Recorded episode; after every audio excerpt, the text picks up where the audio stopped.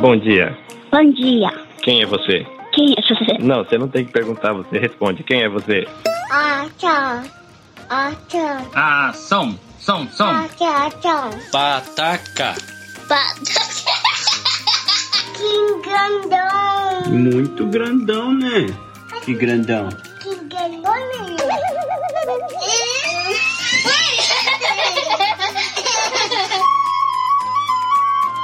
É isso, gente. Isso, gente. Foi muito difícil, muito difícil. mas foi muito legal. Mas está muito legal. Obrigado e até a próxima. Eu quero fazer fala. Ah, obrigado e até a próxima. Bye bye. Bye bye. Boa noite, capitões. Muito bem, ao vivo para o Brasil e para o Japão. Carlinhos Vilaronga falando da província de Shizuoka. Boa noite, minha gente. Bom dia para uns. Boa noite para outros. Tudo bem com você? Feliz Dia das Crianças, meus povos, meus povos adiantados. Agora a gente vai começar a chamar a Patotinha aqui, que tem um bocado de gente aqui. Vamos ver se a gente consegue organizar essa bagunça. Falando diretamente lá do prédio Startcast. Olha aqui, imitando o pessoal do Nerdcast. Olha que maravilha. Will Cunha. Oi, tio Will. Ohayou, galera. E aí, beleza? Tudo bom, Carlinho? Obrigadão pelo convite aí. Um abração pra todo mundo. Muito bem, isso aqui eu tô quase batizando de Dia dos Crianços. Muito Os bem, lá criançãos. do No Japão Podcast, Vitão, o homem do cabelo mais sensual desse Japão. E aí, gente, tudo bem? Caramba, vamos lá. Eu, ainda, eu me considero ainda uma criancinha. Ah. Um bebezinho. Muito bem, muito bem, muito bem. Aqui, lá do Evangelho no Japão, o homem sumido, aparecido. Bonita camisa, Fernandinho é Vitor Miyazaki. Olá, bem-vindo. Muito obrigado. E eu comemoro juntamente com vocês o Dia das Crianças, com as crianças e todo mundo. Os crianças, os crianças. Estreando aqui nessa bagunça, Kleber Dias, lá do EBVNcast. Oi, Crebão. Ele está congelado, ele está congelado ou ele está ao vivo? Kleber, você está aí? Não sei, não. A gente descobre daqui a pouco. Ele está ali paralisado, então a gente remove ele. Quando ele voltar a mexer, a gente traz de volta. Dropzilla Renin. Olá, rock and roll. Fala aí, galera, beleza? Bora aí que hoje é. Mano, metade dos- das coisas que eu tenho aqui em casa é só brinquedo, cara. Então, você só cresce de tamanho, tá ligado? Ah, criança feliz. Ó, aqui Sempre. tem a galera mandando oi aqui. Kombawani Ronin Nomina. Muito bem. Ó, Jogo. galera. Oi, Jane. Belezinha? Estamos aí, estamos aí. Muito bem. A pessoa que inspirou essa bagunça toda, será que o Kleber conseguiu entrar aqui? Não, ele está congeladinho ainda. Volta. Opa, Agora sim. Um segundo. Ah, agora vai? Sim ou não? Aham, ele está ali com uma conexão um pouquinho fraquinha. Kleber, você nos ouve? Aparentemente ele não nos ouve. E tá passando o vídeo ao mesmo tempo. Juca do WasabiCast, olá. Vamos tentar deixar assim, pra ficar essa bagunça. Nossa, aqui é o Juca Kanashiro. E aí, pessoal, como é que tá? E, bom, segundo a Biju, minha infância nunca terminou, né? Daqui a pouco ela tá aqui do meu lado pra falar essas coisas. Gente, a primeira curiosidade aqui pra gente começar essa bagunça. Eu queria ouvir onde vocês cresceram, já que a infância não acabou ainda.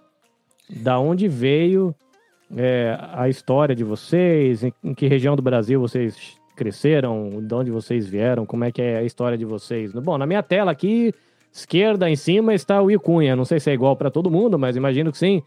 Diga aí, Mr. Will. Bom, eu ainda tô na minha infância, né? Eu acho que todo mundo percebe aqui, né? Que mesmo com dois metros de altura, ainda tô, tô na minha infância aqui. Eu, eu sou do interior de São Paulo, sou de Jacareí. Então, lá que eu passei a maior parte da minha infância, né? Até os 18, 19 anos, eu tava lá. Eu imagino que se você estiver Tá rodando. ouvindo agora? Olha, agora sim, olha aí, está aí. Bem-vindo pela primeira vez no mundo, o Kleber do EBVNcast, conhecido no grupo como Kleber, marido da Yukari. Ou seja, você não é nada, você é apenas um acessório. Muito bem, agora a gente tá aqui, a patota E completa, aí, galera? uma Prazer estar bagunça. com vocês aqui. Muito bem, coisa boa, coisa boa. Everton, onde você cresceu, meu filho? Bom, até os seis anos de idade eu cresci no Japão, em Hamakita, Iwata. Depois eu fui para o Brasil e cresci no norte do Brasil, no Pará, onde eu nasci, tá? Eu sou paraense. E eu saio de um mundo tecnológico e vou para um mundo que você faz os seus próprios brinquedos. E aí, você sabe, viver Brasil é Brasil. E aí depois voltei pro Japão, aos 11 anos de idade, volto a esse mundo tecnológico em que os brinquedos das crianças é game, entendeu? Muito bem, Vitão. E tu, cara? Qual é a sua trajetória? Cara, meu, eu sempre fui Brasil, Japão, Brasil, Japão, não sei os números exatos, mas eu passei mais tempo no Japão, mas uma boa parte da infância eu tive no Brasil. Eu sou de Brasília, então lá não tinha nada para fazer, então era a mesma pegada, fazer os próprios brinquedos, fazer papel, é, fazer aviãozinho de papel de um caderno inteiro. E o que dá para fazer, e o resto aqui no Japão, sempre na mesma cidade, sempre de aqui na região de Shizuoka bagunçando, sendo o maior frio da parada. Como sempre, né? Como sempre, como sempre. Juca e Biju. Não, o Juca vai ficar para depois. Biju, onde você cresceu? Oi.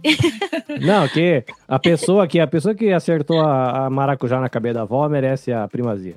É isso aí. Tomem Quem- cuidado. Quem, quem quiser saber essa história das granadas de maracujá podre, é só ouvir lá o WasabiCast, né, que vocês vão entender essa história, né, que foi inspiração para essa bagunça que a gente vai fazer aqui hoje. Mas onde você cresceu, Biju? Primeiramente, oi, gente, cheguei atrasada. Bom, eu tô mais tempo aqui no Japão. Então, a minha infância até os seis anos foi no Brasil, em, no Mato Grosso do Sul, numa cidade bem pequenininha, que é o Ponta Porã, que muita gente conhece por estar ali do lado ali com o Paraguai.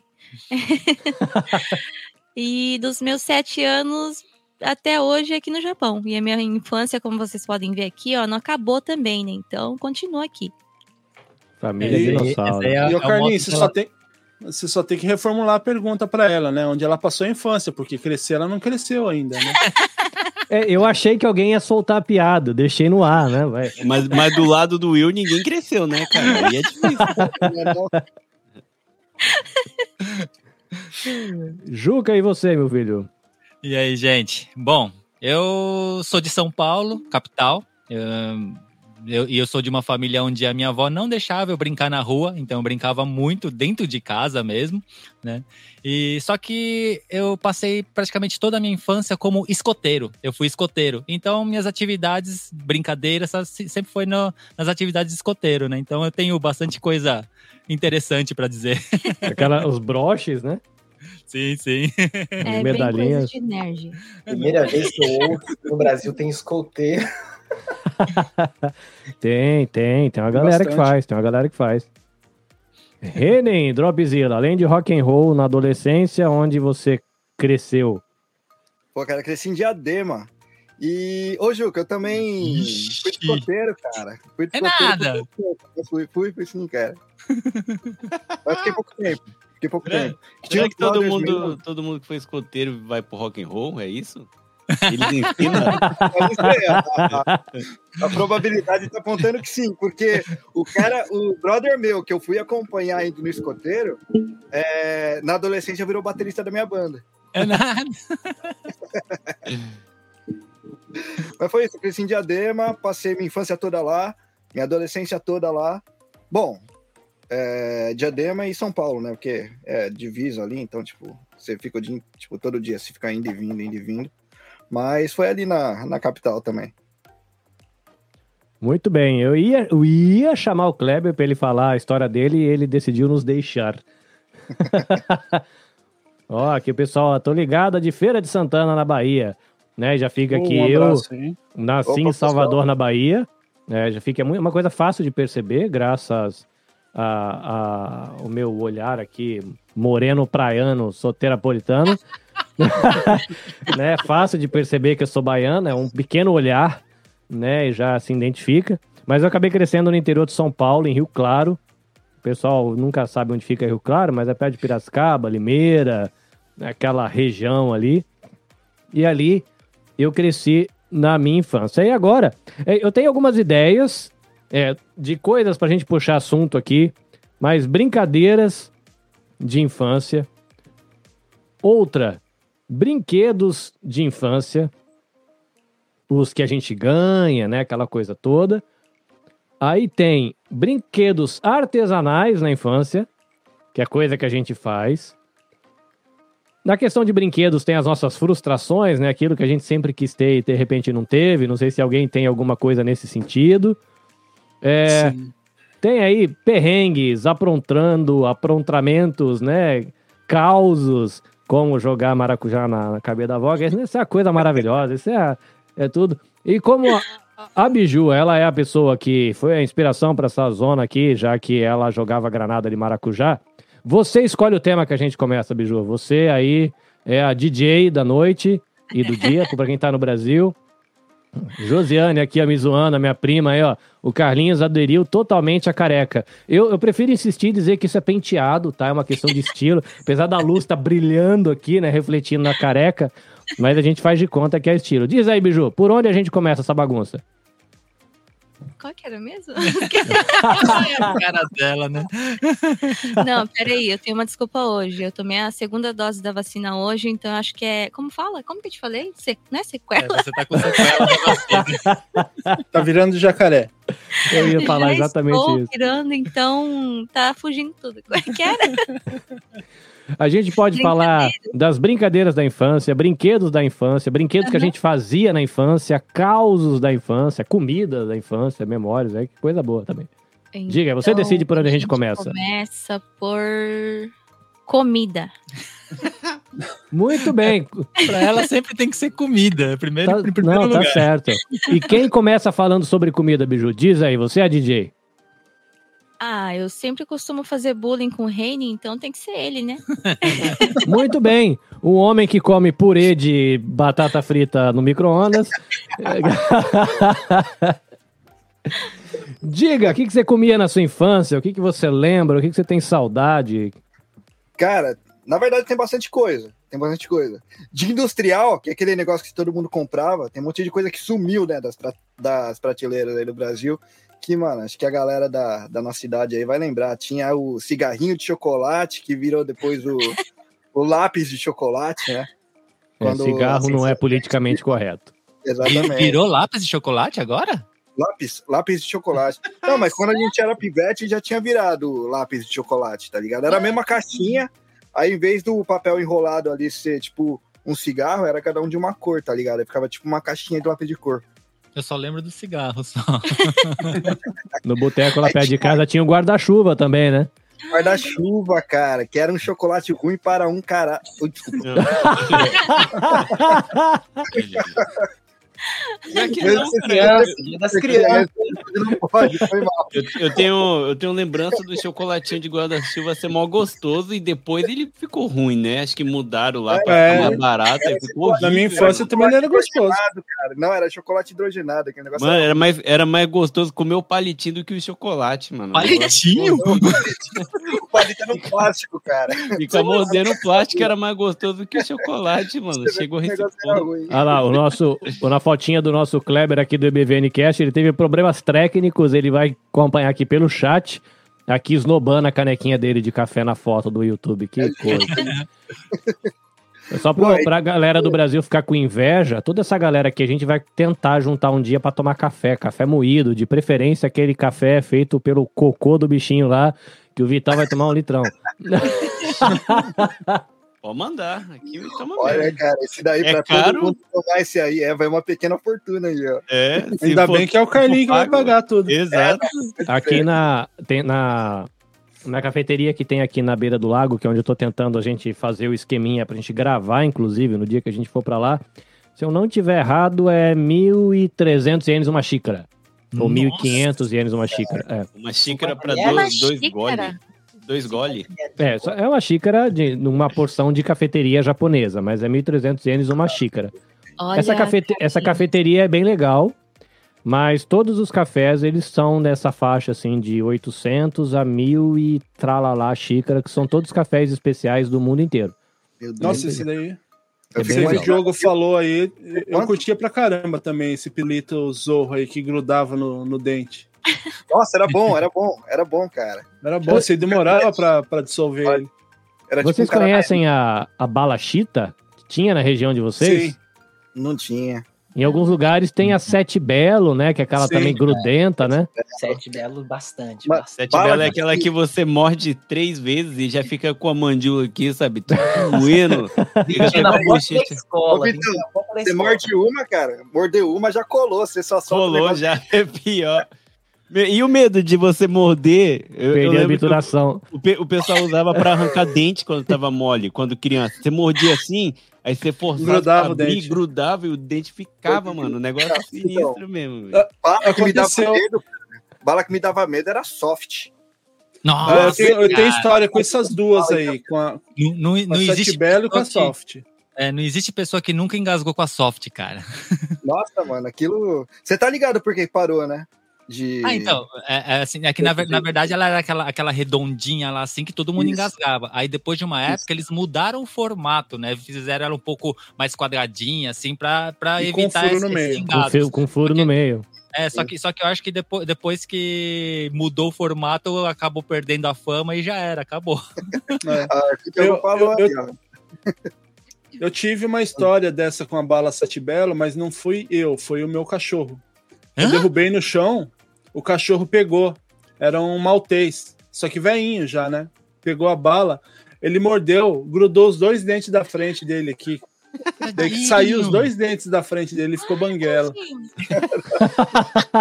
E, e essa bala soft, essa bala soft, lá na casa da minha mãe é, é dois andares, né? O, um andar é no nível da rua de cima e o outro andar no nível da rua de baixo.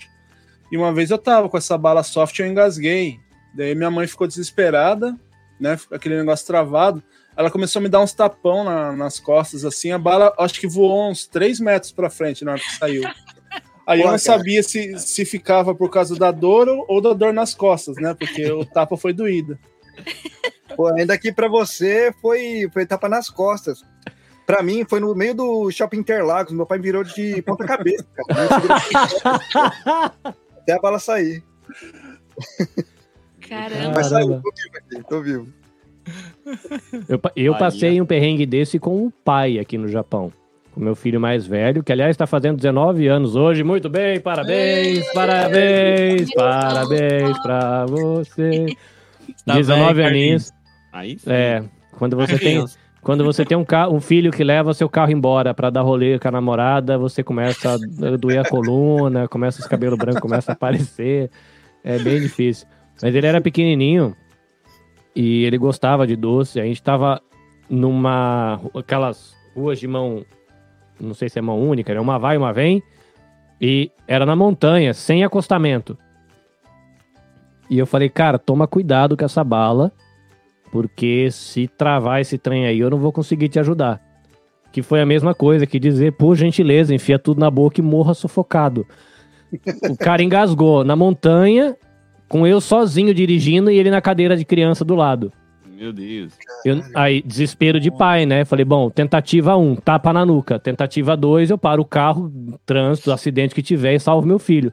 Aí ele, pá, aquele pedala Robinho, cuspiu a bala lá no painel.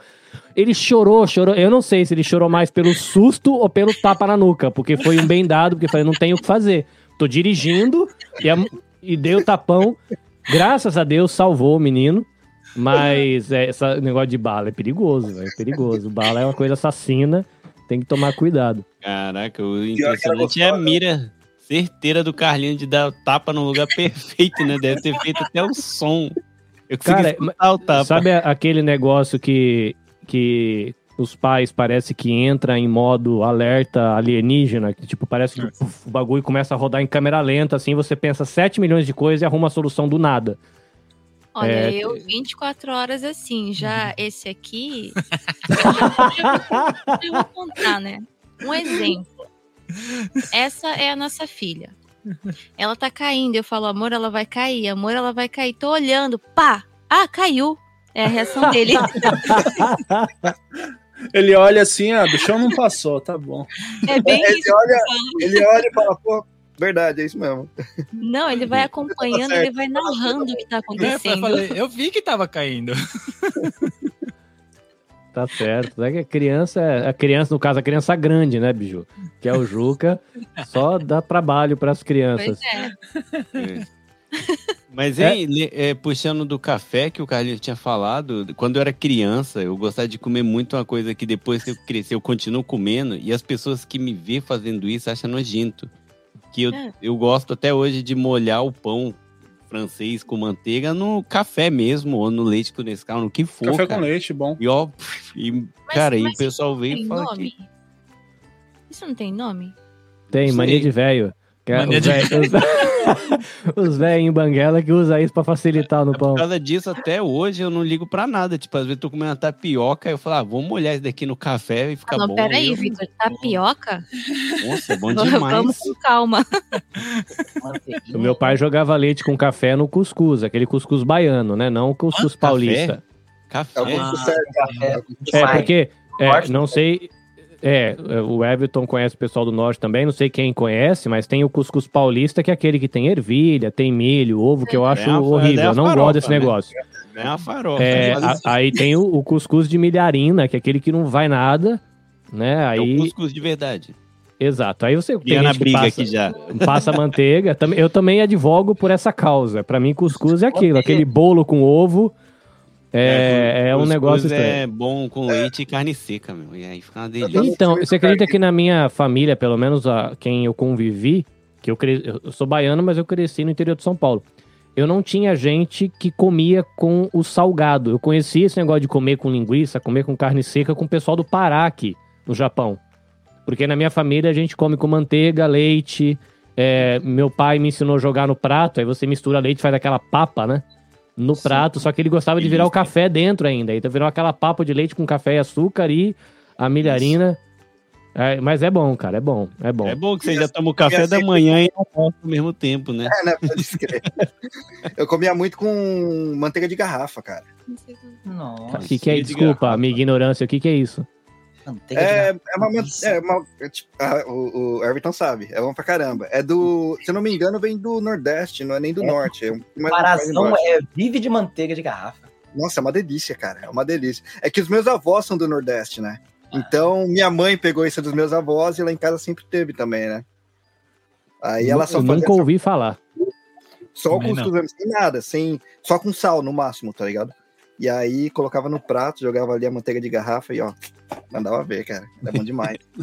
Caraca, meu, pior que cuscuz, eu tô salivando aqui, uma vontade de mandar bom, um cara, cuscuzão, é carne seca. É bom, eu sou sou da região de São Paulo, mas eu falo que aquilo que, que eles fazem lá, aquilo lá não é cuscuz, não.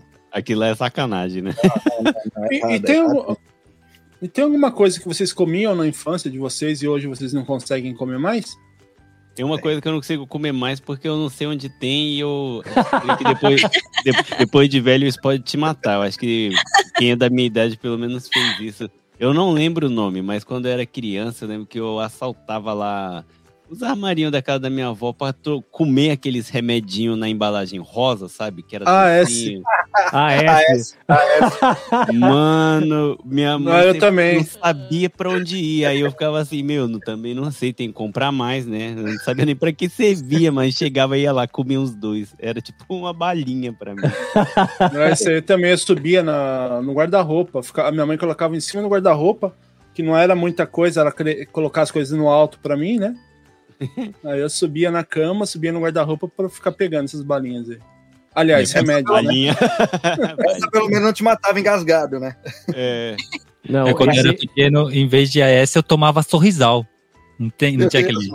Aquele efervescente salgadinho? Eu gostava de tomar aquilo como se fosse, sei lá, um suquinho, alguma coisa assim, né? Eu era meio ruim pra comer, então minha mãe e minha avó me, me tacava, sabe, biotônico. Biotônico. né? Biotônico. Nossa, eu ia falar disso agora. Ovo, ovo de pata, biotônico, fontoura e leite condensado. que- E criança de anos, 30 anos nunca tomou biotônico, não foi criança, tá entendendo? biotônico é, A tava minha- no cardápio. E, e o, Minha mãe que fala. E o biotônico da nossa época era alcoólico, né, cara? Alcoólico, alcoólico. Dava um arzinho. A minha mãe falava que ela dava biotônico, só que não fazia efeito na hora. Daí ela falou que agora, depois de adulto, fez efeito dobrado, né? Que agora Acho que demorou pra chegar até. Agora tá indo no eixo Y e no eixo X, né? Tudo de uma vez. Ah, uma coisa que eu comia era. Sabe aquelas latinhas de leite ninho? Nossa, que delícia. Eu comia com a colher, assim, sabe? Eu comia escondida. E Grudava tudo no céu da boca? Então, Tudo. ela deixava em cima do armário. Até um dia que eu consegui pegar, eu comi um monte. Ela chegou, ela, ela sabia, lógico, né? Eu sempre fazia isso. Ela falou assim: ah, vai lá fazer tal coisa pra vovó. Eu falei, tá bom. Aí quando eu voltei, a latinha do leite ninho tava em cima da mesa. E ela falou assim: você não tava comendo? Come mais. Eu olhei assim, a, a farinha, o pó tava meio estranho, tava diferente. Eu falei assim: não, não quero não, não vou comer não, vovó, não como isso. Ela fez eu comer uma colher cheia, era farinha. Ela tinha trocado só pra me trollar, porque eu sempre fazia isso. isso aconteceu com leite ninho e aconteceu com lata de Nescau. Nescau. Ela colocou pó de café e fez eu comer. Pergunta, Comer isso foi antes ou depois do Ou depois. maracujá na cabeça da avó? Antes e depois também. É, essa- essa era a vida da, da, da Biju com a avó dela. Ó, Tem uma coisa for- que eu não como mais hoje, nessa pegada aí, que porque é muito caro aqui no Japão, é a farinha láctea, né? Que também, nossa, Nossa, você comia também igual comia bastante. Sim, cara. Nossa, uma delícia. bom demais, meu. Aí, só que eu tinha raiva da galera que colocava no leite e, tipo, deixava fazer, fazer uma papa. Ah. Não é o jeito certo de comer, você tem que colocar o leite e jogar e comer, tipo, sabe? Sem ele tá molhado. É quase, sabe? Você pega um pouco de pó Isso, é quase isso. na colher. Eu É, gostava de deixar ele É. cremoso, cara. E, sério? Ah, não, Reni. Pô. gostava dele cremoso. Aí Você colocava banana ou maçã, ficava bom demais. Banana, banana, banana, banana da hora, banana da hora. abacate. Na minha, na minha época de infância, porque em casa é, eu e meus irmãos temos exatamente a diferença de seis anos, né? Quando eu tinha seis anos, o meu irmão nasceu, quando eu tinha 12, minha irmã nasceu. Caraca, Então, a minha infância-. A minha infância mesmo, assim, é... eu passei sozinho. Então, meu pai trabalhava numa fábrica boa na época, então eu comprava todas essas coisas aí de marca, né? Era sucrilhos, leitinho, farinha láctea. E, e era um tal. E tinha um, também um cereal que era aquele que tem aqui no Japão, que são as bolinhas coloridas, assim, umas argolinhas coloridas de, de fruta. Fruit Era isso, era ir no mercado, daí eu ficava pegando no armário escondido, enchia a mão disso daí, de farinha láctea, tudo lá, e na hora que ia ver tinha acabado já, né? Danoninho, essas coisas todas. Assim. Esse negócio de pegar comida escondido, tinha uns primos, que eu tenho os primos, mas na nossa infância é, eu ia dormir na casa deles nas férias e era um sobrado. A gente não comia quase nada durante o dia, era só tipo ó, café da manhã, almoço e janta, bem. Porque a graça era a gente planejar o dia inteiro, arrumava lanterna, pilha, fazia todo esquema pra ficar esperando os pais dormir pra gente sair à noite no escuro com a lanterna pra roubar comida da própria casa, entendeu? Aí minha tia fala, cara, eu entendo vocês. Tá aí, come. Não, a gente não quer comer nada. Eu Passava o dia inteiro fazendo, fazendo graça, porque de madrugada a gente ia se empanturrar, entendeu? Roubar coisa na geladeira, abrir os armários com lanterna. A gente se sentia mal traficante de comida. levava levava Era tudo só- pro quarto. Só pelo perigo, né? Não, Podia aí, comer mo- tudo ali. É engraçado, podia comer tudo. Tipo, tava tudo na mesa. Come, não, não quero comer. Aí à noite ia lá, comia tudo. Não, Pô, é, aí, ia comer quentinho, né, cara? Ia comer à noite frio o negócio ainda. Não, mas não era, não era o rango, assim, o rango a gente comia. Ah, Era só. bolacha, chocolate, entendeu? Comer, sumir com um lado de leite condensado pro quarto. Isso eu faço até hoje. E o da hora é aquele negócio do... Pro... Não, eu que compro, eu que compro e pego escondido, vê se pode. O Carlinhos era tipo o meu malvado favorito, né? Era ele e os minions dele pra pegar as coisas lá e comer sozinho. Não podia Não, eu fui, eu, fui, eu fui treinado por eles, porque eram, eram dois irmãos, né? A irmã mais velha e o irmão. E era uma brincadeira deles, esperar os pais dormirem e roubar comida na própria casa antes dos pais acordarem pra ir no banheiro de madrugada. Quando um pai acordava pra ir no banheiro de madrugada, era mal perrengue, né? Nem se escondendo no armário, debaixo da mesa. Isso me lembra bastante quando eu ia na casa da minha tia. Minha tia tinha lá o. Minha tia que é a minha única tia por parte de mãe que tá no Brasil lá. Tem a prateleira lá, tudo cheio de comida. Aí eu ia lá com a colherzinha e ficava comendo. Eu não sei como vocês chamam na terra de vocês, sei nem o nome de verdade. Ficou assim no meu, na minha cabeça, a gente chama de bostinha de rato. Aquele chocolatinhozinho, sabe, que coloca no brigadeiro. Aí ela Ah, sempre. o granulado. Granulado. Aí, pra gente é bostinha de rato. Aí, mano, ele tem uma jarra gigante, assim, nossa, eu ia lá e sentava no cantinho e ficava comendo de colher, assim, ó. Aí parecia que ela já sabia. Sempre que eu ia, eu tava sempre cheio. Acho que ela já sabia que eu ia lá comer, então ela já nem esquentava, né? Já deixava lá. Olha, a minha Cara, lembrança de. A minha única lembrança de gamer, eu jogando game, era quando eu ia na casa desses primos pra jogar, se não me engano, era Família Adams no Nintendo, eu acho.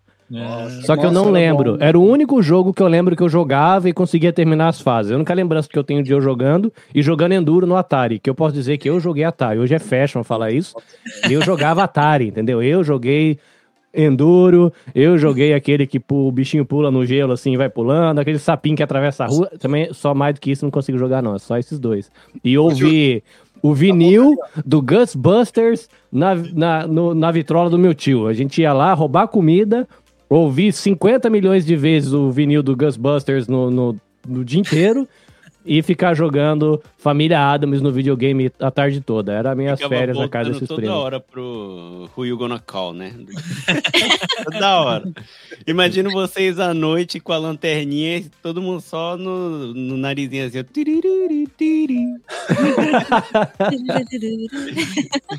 Cara, falando da- lá de, das comidas e tal, assim, né?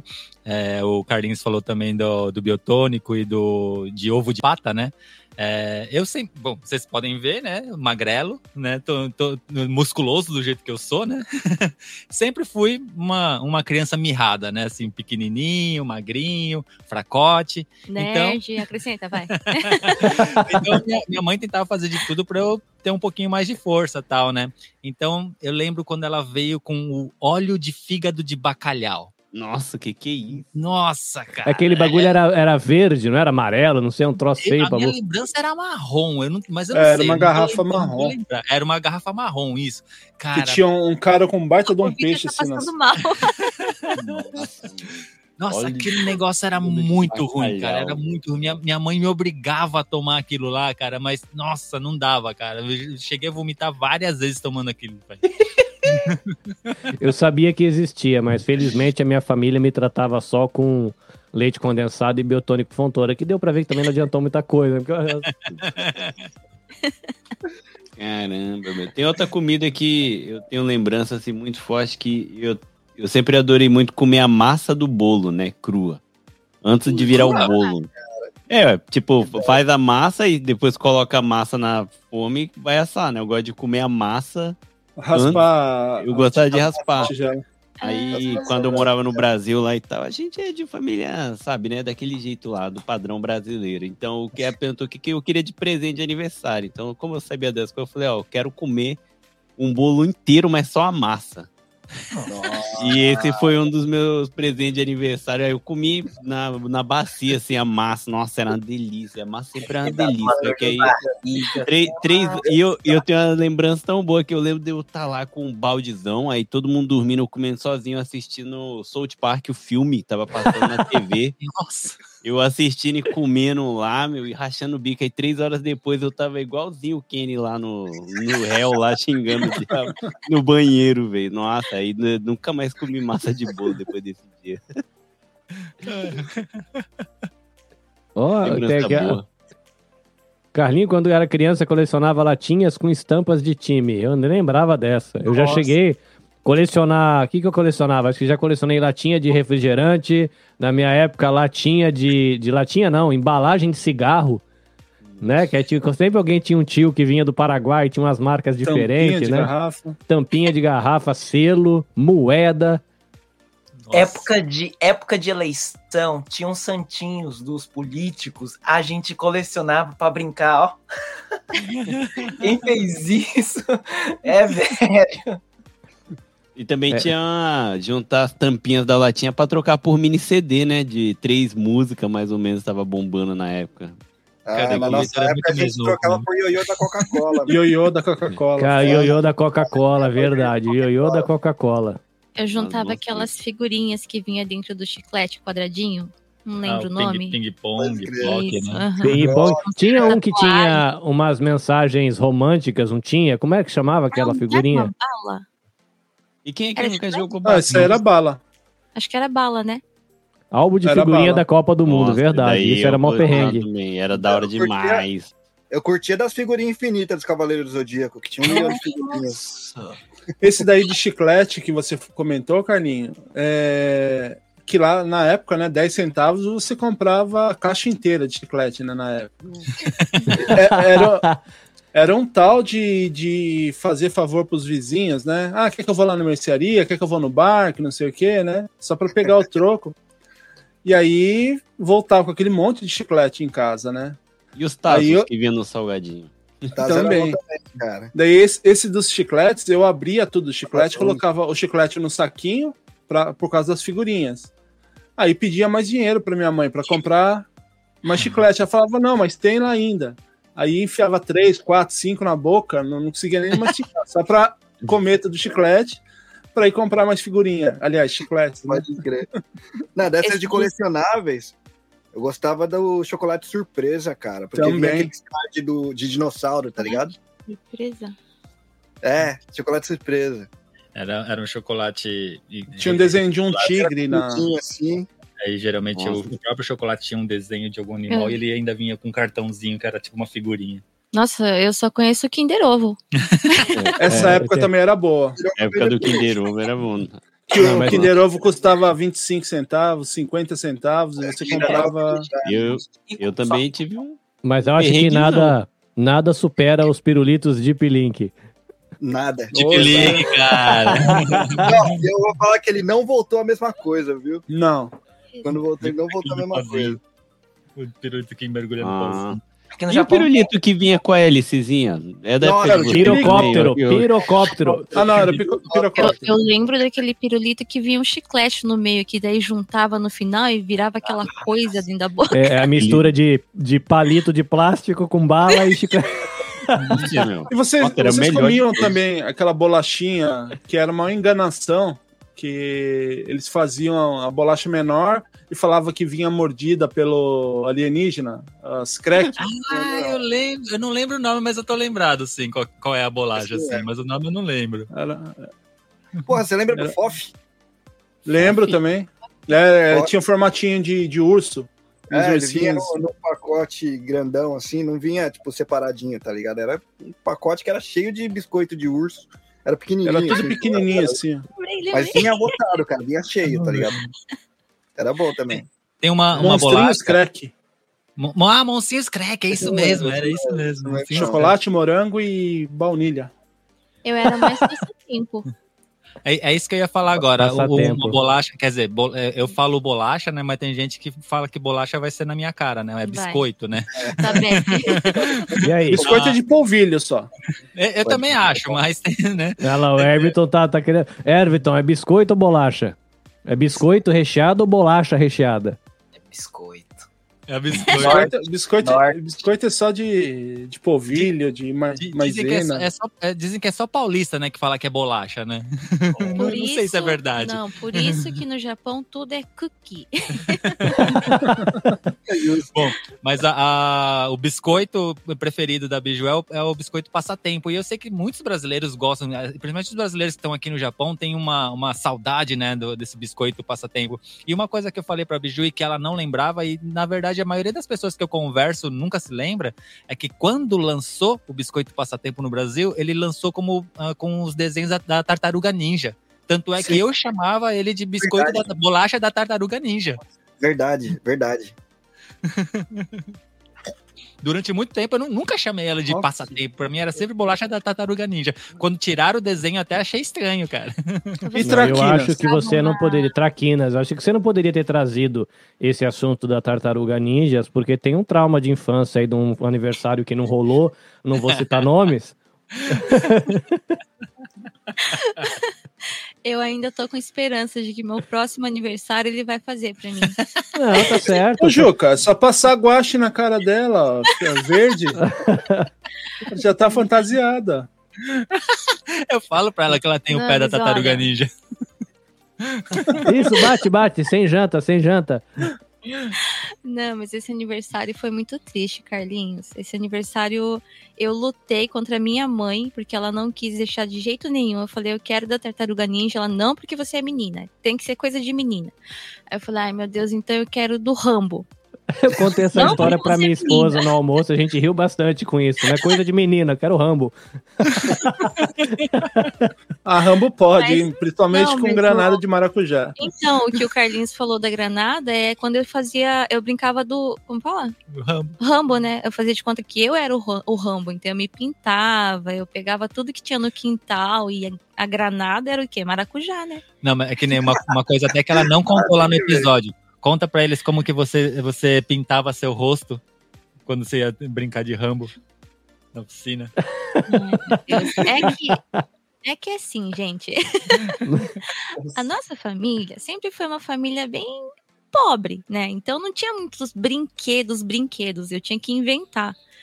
E na frente da casa da minha avó tinha uma oficina enorme. Eu já tinha feito amizade com todos os caras que trabalhavam lá. Então eu fazia assim, eu pegava um cinto da minha avó, que servia como munição, né? É. Que eu colocava aqui assim, né? Que nem o Rambo. Tinha um lacinho, lacinho não, um paninho que eu amarrava na testa, as granadas era Acho- maracujá e faltava a lama aqui. Eu passava, eh, atravessava a rua, eu ia até a oficina, pegava a graxa e fazia isso. Pronto!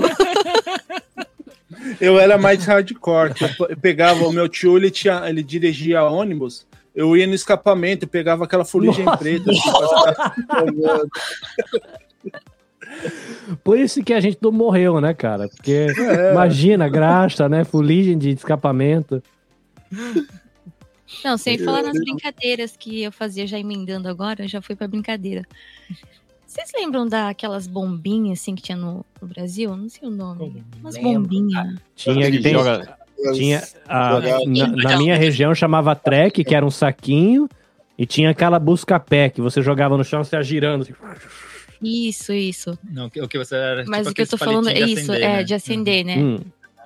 Então, na minha brincadeira do Rambo, da Tartaruga Ninja, Não, ó, ó pra você ver como é anos, anos 80, anos 90, né? Uma criança de 5, 6 anos de idade brincando, Brincando com com bombinha, com acendendo bomba, fogo, né? né, cara? Não, mas é que meu tio ele tinha, meu tio ele tinha 12 anos na época, então ele sempre tinha bombinha com ele. Aí eu esperava ele ir pra escola pra pegar dele.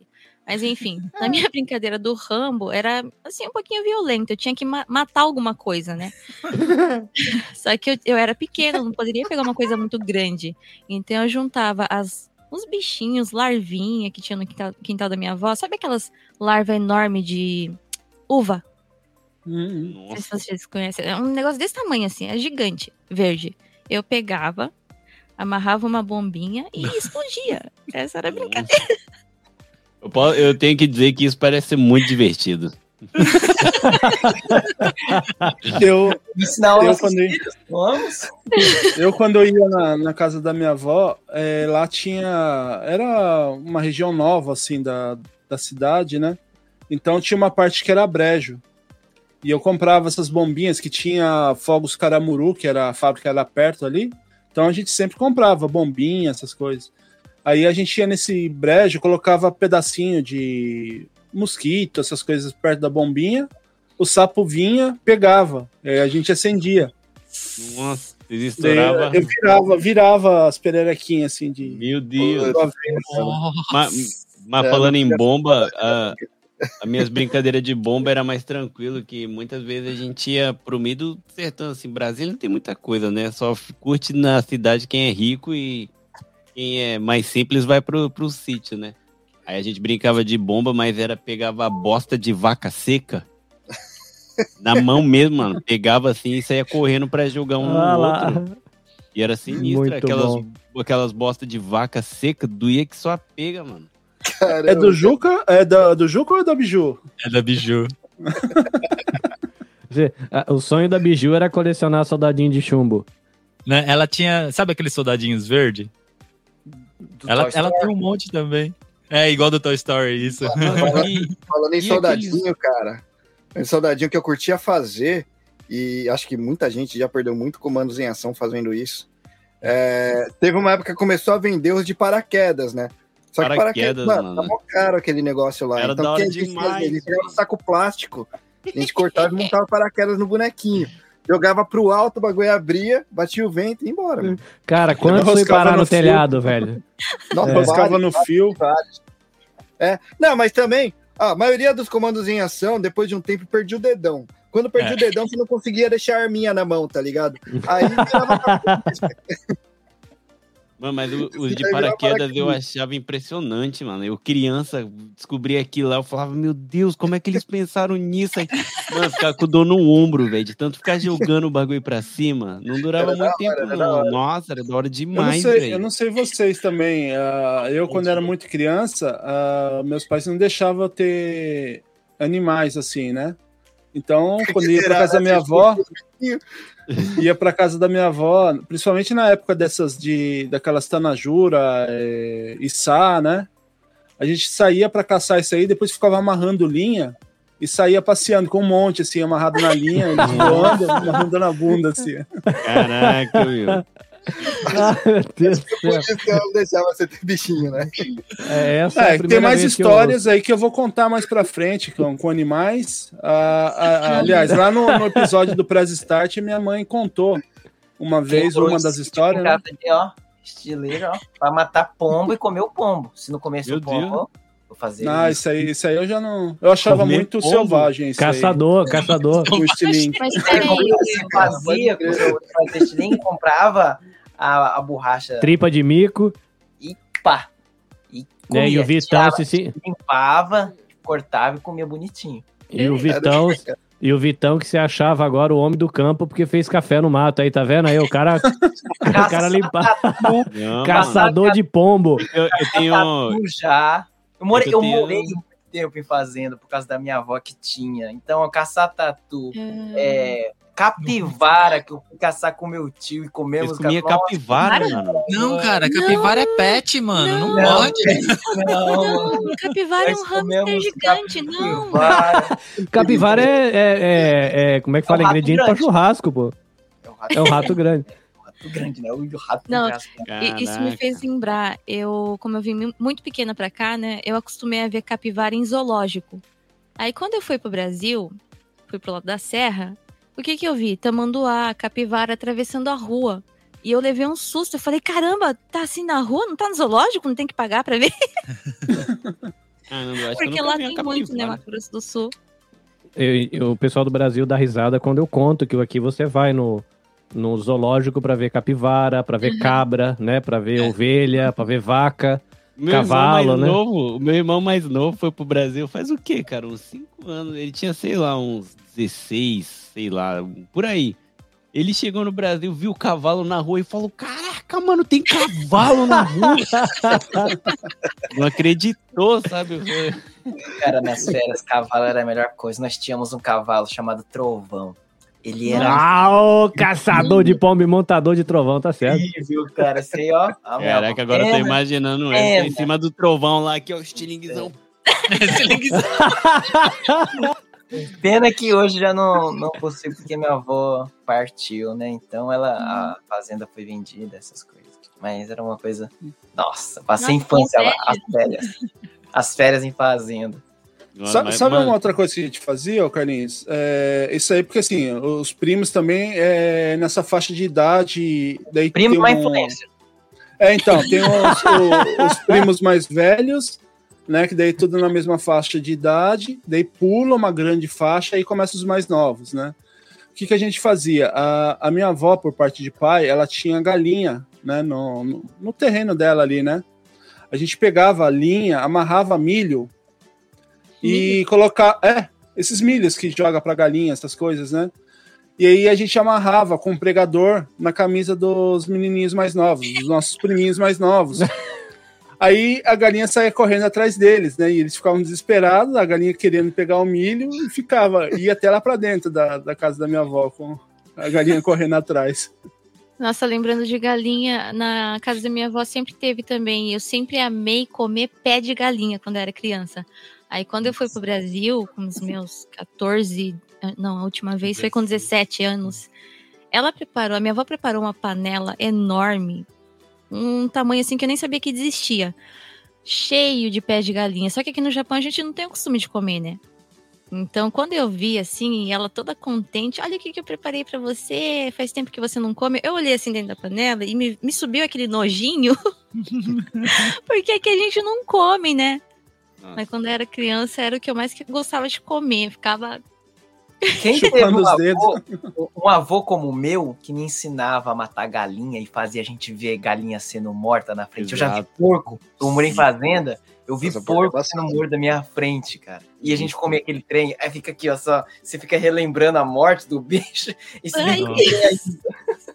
Você tem esse- meu pai, meu pai, eu fico de cara até hoje, cara. Meu pai é aquele cara que, meu, come qualquer coisa. Tipo, se sobrou comida, tá no terceiro dia, ele junta tudo com a comida nova, junta tudo e faz um pratão de pedreiro e manda ver. Ele não gosta de desperdiçar nada.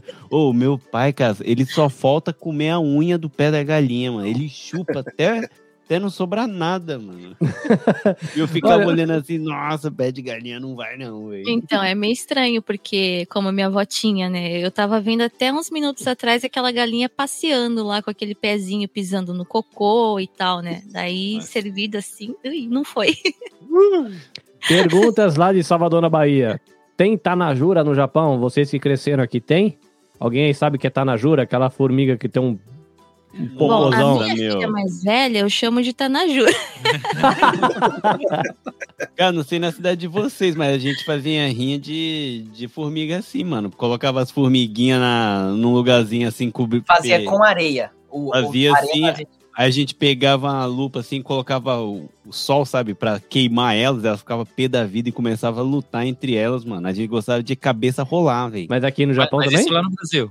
Aqui também, mano. A gente coloca, não sei se é Tanajura, mas as formiguinhas ali, mano, que dá umas picadinhas sinistras, velho. Eu Cabeças tá na, tá rolavam. na jura mesmo no Japão eu nunca vi. Eu não sei se tem, mas eu nunca vi. Eu também nunca vi. Agora, Já Will, caí, você falou que juntava elas pra fazer. Como é que fala? Passear com elas? Pouco? Só que lá onde eu Você morava, como eu falei. formiga? Não, era aqueles que, que voa, né? É, Ah, os que voa? É, Içá. Sabe Ah, sua, não tá, sei não Al- era alguém, alguém já comeu isso? Que no Brasil faz como, como amendoim, né? Parece Que é a, amendoim, a Tanujira, eu acho que essa Içá também tem, dependendo da região, também faz, né? Tira a bundinha e torra. Esses dias eu tava contando pro Juca, né? Como a gente era muito pobre e nem sempre tinha coisa pra comer assim, doce, essas coisas. Eu, junto com meus primos, tinha mais três primos, primo não, tio, né, que morava comigo na casa da minha avó. A gente saía na frente da casa da minha avó, caçava onde tinha o ninho e tal, né? E saía pegando e. Comendo formiga. Uhum, Comendo formiga. Crua. Salgadinho. crua. Crocante. Delícia. Eu, a gente, Proteína. eu tinha uma galera lá da escola que a gente é, chupa, vai ficar estranho, mas é, eu não sei nem como é que chamar, mas você pega, acho que é hibiscos, aquela flor grande, Sim, sim. você arranca ela É e a, tra- talinho a dela. traseira dela é doce, né? E Doce fica-. Maravilha. Aí a gente ficou com medo quando um cara fez isso, tinha uma abelha dentro, aí ferrou a boca dele, aí ficou com a boca. Aí é. Que Esse macho- é os perrengues de criança. É perrengue de criança. Eu acho que a abelha é o maior inimigo da criança. É a abelha e Marimbondo. galinha. Marimbondo. marimbondo Ou a mãe com raiva. Minha mãe com raiva, acho que é. O marimbondo era pior ainda, porque você jogava água assim, ela não morre, né, com a água.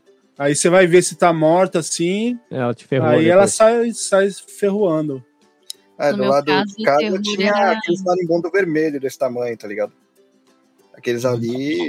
Nossa. Caraca, Era grandão. isso aí é mutante já, mano. Caraca. Era um marimbondo vermelho desse tamanho, assim, ó. Você participa do Jurassic Park, os animais estão crescendo. É, O Kleber tá falando que a biju é hard, ó. é, mano, formiga cru, velho. Lá, É, o, que, o- que acontecia comigo era, tipo, lá no Brasil é normal, na cozinha sempre tem formiga. E sempre que ia comer, tipo, deixava alguma coisa em cima da mesa, mesmo o coberto, ia ter formiga. Aí minha tia sempre falava, formiga faz bem pra saúde, faz bem pra visão. Aí eu comia. Com... Formiga não usa óculos, né? Não, n- não, não tinha preconceito com formiga. Formiga era tipo um ingrediente já, mano. Bolo de fubá com goiaba mais formiga. Nossa, bom demais. Não tinha preconceito. Zero preconceito, mano. Não, e, e no começo, que eu- não gostava, né? Porque minha avó também falava isso aí, fazia suco, aqueles sucos. Como que era o nome? Que é, tinha um desenho de uma jarrinha que era. O que suco? com- O o que suco. Que que com suco. um, um- um saquinho você pintava a 42 casa, enchia a piscina, né? E 10 litros, 10 quilos de açúcar, né? Então vinha com formiga. Daí minha avó falava isso aí, né? Formiga faz bem pra saúde, pra visão, porque ela não usa óculos. Cara, Aí veio a minha tia, fez aquele bolo, formigueiro. E tinha aqueles pontinhos de chocolate, né? Eu não fiquei com isso na cabeça, né? Ah, não, tá cheio de formiga, eu não vou comer, né? Bolo de formiga. Bolinho, Nossa, sabe- bolo de formiga é maravilhoso. Mas suco, jarrona de que suco com formiga era direto, né, cara? é, Isso é- É que, é que tinha, tinha uma galera que fazia só metade, fazia, falava que fazia dois, dois litros, né? A pessoa fazia um, aí brulhava lá, colocava o pregador. No dia seguinte, você ia fazer outra já, cara. Você Aquela, abria, aquela bagaça tinha GPS pra formiga, bicho. Sei lá que. já vinha com tempero já. Caramba, ó, que suco era bom, mas fazer suco com balinha era mais gostoso ainda. Ah, mano. eu ia falar isso agora. Suco com balinha? É, mano, quando você não tem dinheiro e você quer tomar um É. suco, você pegava as balinhas mais vagabundas que tinha, jogava tudo dentro da jarra d'água e deixava ela dissolver até. É, mano. Geralmente No eu fazia isso quando minha avó falava. bom. A gente pedia açúcar, ela falava, não tem, se vira. É bala com água então. Bala com água. O troço coisa- aguado ruim pra boa, né? Ah, depende do seu ponto de vista. Aqueles, é, como fala? Gelinho, geladinho? Como é que vocês Uhum. chamam? Bom, na era cidade bom. de vocês? chup-chup, Chup-chup. chup. Geladinho. É, tem, tem, tem geladinho. sacolé, eu acho que é no Rio de Janeiro, fala sacolé, se não me engano. Lá no Rio. Como? Chopp. Aí já é outra coisa, né? Aí o Vitão começa a rir. já. Onde é que é essa sua cidade aí? Não, mas eu morei em Goiás, cara. Em Goiás era show. Goiás. Goiás. Em Goiás Brasília a gente chamava de din-din. A gente sempre tinha as vizinhas vendendo din-din. Geladinho e chopp. Eu conheço por esses dois nomes. Eu conheço por geladinho ou chup-chup. Eu também. É de São Paulo. Ge- né? geladinho eu descobri só depois da. Amanda. Conheço A como Amanda geladinho. que falou que no minha mãe, sul- que é carioca. A gente Amanda chamava de era gelinho. geladinho. A, a sua mãe é carioca, Reni? Carioca, cara. Ah, é? Nossa, o Reine é todo misturado, por isso que ele é assim. Isso foi um elogio. Ainda não entendi também, ainda não entendi também. Tá valendo. E saindo da- das comidas aí, Carlinho, vocês eram de trollar muito as pessoas? Ou era Apertar só a eu campainha era e sair correndo. Não, na verdade era de boa, hein? Isso aí eu não tenho muito história, não. Eu era de boa. lá professora. Demais. O que eu gostava Não- de fazer. Olha, Eu não sei é. se chega a ser trollagem, mas gostava de jogar bola e usava o portão dos outros como gol, sabe? Ah, isso é, isso é clássico, né? Aqueles Mas eu portãozão de gostava- lata, né? É. Quem nunca teve, né, casa com portão de lata, é, vizinho português, que se você jogava na bola na casa, furava a bola.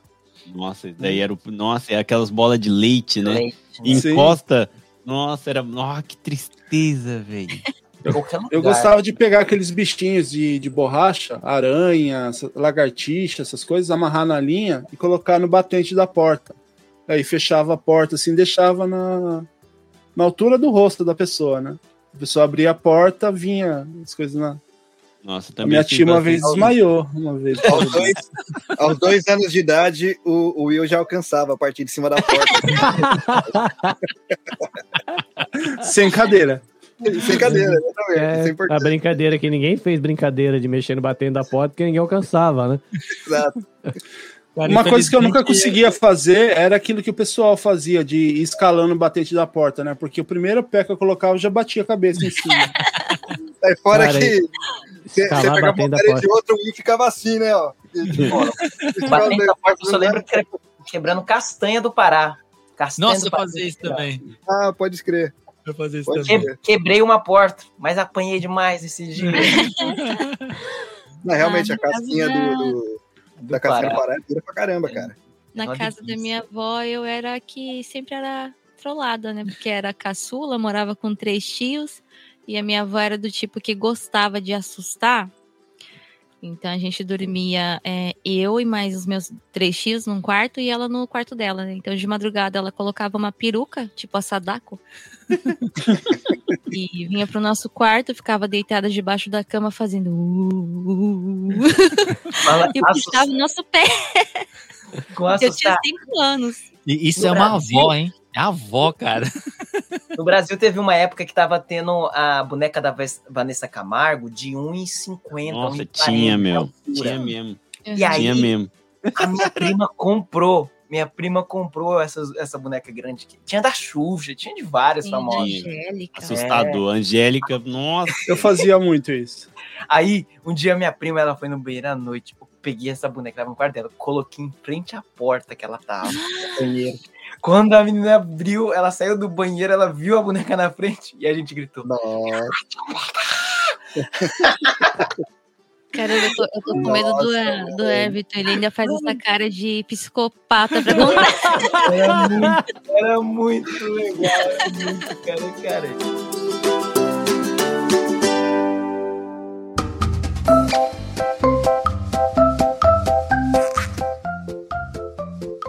Bom dia. Bom dia.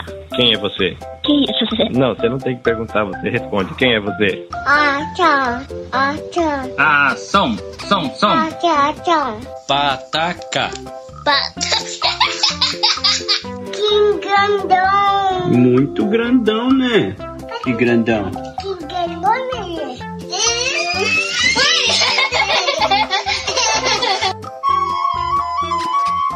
É isso, gente. Isso, gente. Foi muito difícil, Muito difícil. mas foi muito legal. Mas está muito legal. Obrigado e até a próxima. Eu quero fazer fara. Ah, obrigado e até a próxima. Bye bye. Bye bye. Boa noite, capitões.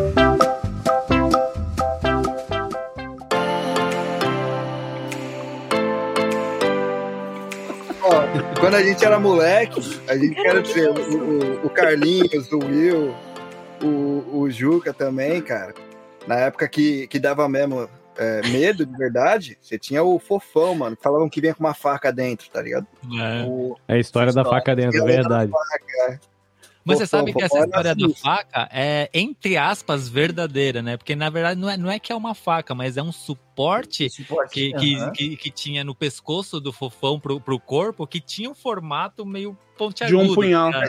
É, É, sinistro então, o negócio, me cara. diz- Era, era de plástico, não era de ferro nada, assim, era, um- só que era um plástico duro, né? Então dava aquela impressão de que era realmente uma faca. né, me diz que brinquedo dos anos 80 e 90 não matava, hein?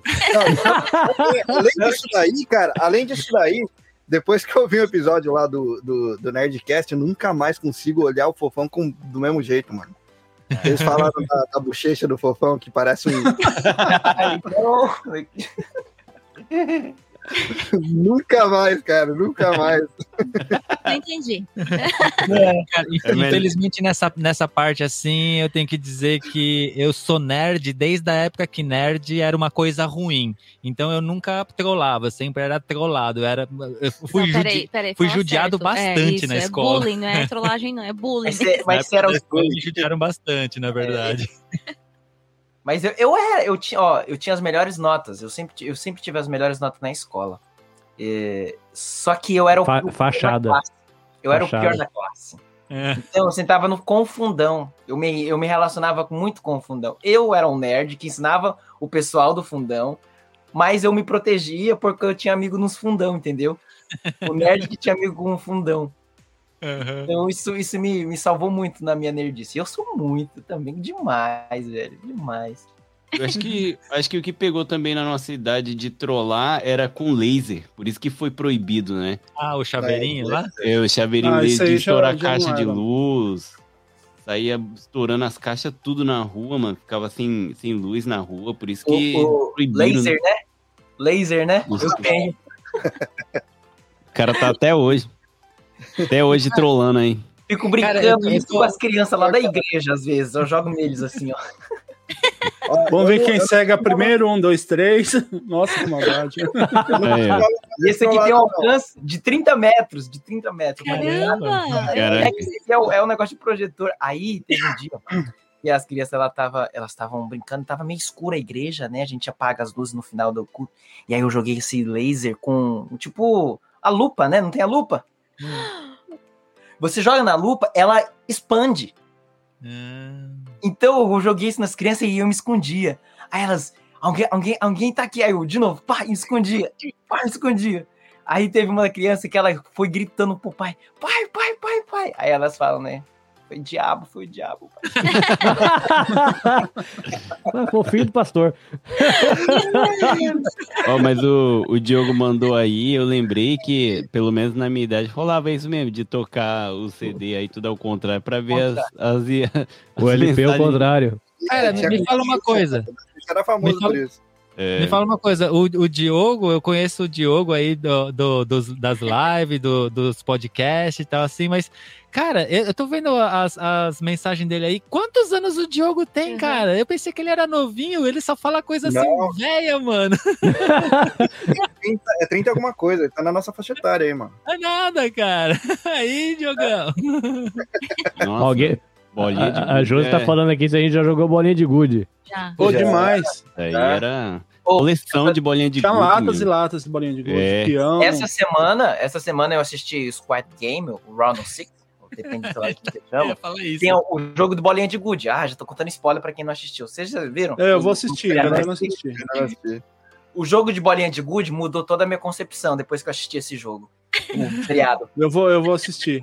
Eu, É, eu poderia até dar spoiler, mas. é, tem gente- Eu Caraca, mas vocês nunca agora. fizeram guerra de bolinha de gude? Guerra mesmo, de Guerra como se fosse queimada. Ah, É, Guerra de se fosse- ta- tacar É. a bolinha no É outro? como se Quem fosse perdia queimada ficava mesmo. de costa, ficava de costa e bolinha de gude nas costas. Pô, saudável. caramba. Eu tinha, eu tinha aquelas bolinhas japonesas, tinha as bolinhas, aquelas bolonas assim, e o meu pai, como ele era mecânico de, de indústria, ele trazia as esferas o- de rolamento, do- do- né? Rolamento, esfera de rolamento Então pra quebrar a bolinha de gude dos outros. É, então, tinha desde as pequenininhas até aquelas grandonas, assim. O pessoal não gostava que eu usasse. Porque claro quebra a bola dos outros. né? Falou de rolamento, eu lembrei de carrinho de rolimã, cara. Não Também. uma Nossa, puta, não, mas tinha uma galera que curtia, que, tipo, minha casa era aqui e do lado tinha uma puta de uma descida, tá ligado? Ali eu aproveitei mais aquela descida, na verdade, depois que eu comecei a andar de skate. Mas carrinho de rolimã nem tanto. Mas o pessoal ficava direto ali, mano. a gente Pô, descia, eu- fazia carrinho de 10, 12 pessoas, assim. Era De rolemã? de rolemã. Que era um Ia ônibus. né? juntando assim, né? Ia juntando, daí tirava o, o guia, Freio. né? Não, o, o que guiava. Aí Ah, colocava no, um pininho na, na- atrás e ia encaixando, um carrinho atrás do outro. E descia a, a rua. Era demais. Será que era só eu que era arteiro assim? Não, cara. o Pensando bem ca- agora. O carrinho lá na rua, lá no bairro, ficou semi-proibido, porque tinha gente quase morrendo mesmo. A galera era, tipo, sem limites. Era sinistro. Colocava carro pra puxar e, mano, dane-se. Só hardcore. parava, é, só parava quando batia. Tinha, nossa, ele voava, voava. Tinha uma com tudo. brincadeira que o meu tio fazia muito comigo. O meu tio de 12 anos, eu tinha uns 5, 6 anos na época, ele tinha 12. Que era soltar o pastor alemão da casa da minha avó, me botar no quintal, porque ele odiava criança, ele- o cachorro odiava criança. Ele me colocava pro lado de fora e fazia eu correr até o pé de laranja, limão, pra ver em quanto tempo eu ia subir. Meu Deus. Era dele. E lá em cima da árvore eu ficava até minha avó chegar. Realmente, realmente o Juca, o Juca era criança de apartamento, de tapete. Era a arteira, era a biju, ó. É por isso Não, que é. quem manda na casa é a Biju, ó, tá vendo? Lógico. Tá explicado. Ela vai Não, com a não, arma do Rambo ó, e mira na cabeça dele. Se tu não me obedecer, hoje você vai ver. Mas aqui é só com a Biju mesmo, porque as minhas não chegam nem aos pés, cara. O, o Juca sabe que o bagulho ficou sinistro quando ele chega em casa e a Biju tá, aparece do escuro, assim, com a cara assim marcada, sabe? Tipo, senta aí. Ela, ela só levanta assim, ó, de trás da mesa, assim, ó. É. assim, ó. Esconde, esconde os facão.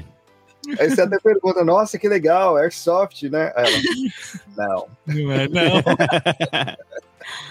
Pipa, alguém brincava de pipa? Pipa rolava muito no bairro lá. Eu Legal, tentava, legal. mas não conseguia. Cara, eu não, eu não sei Eu vocês não, mas Eu Mas tive curtia. uma infância sinistra com pipa, velho.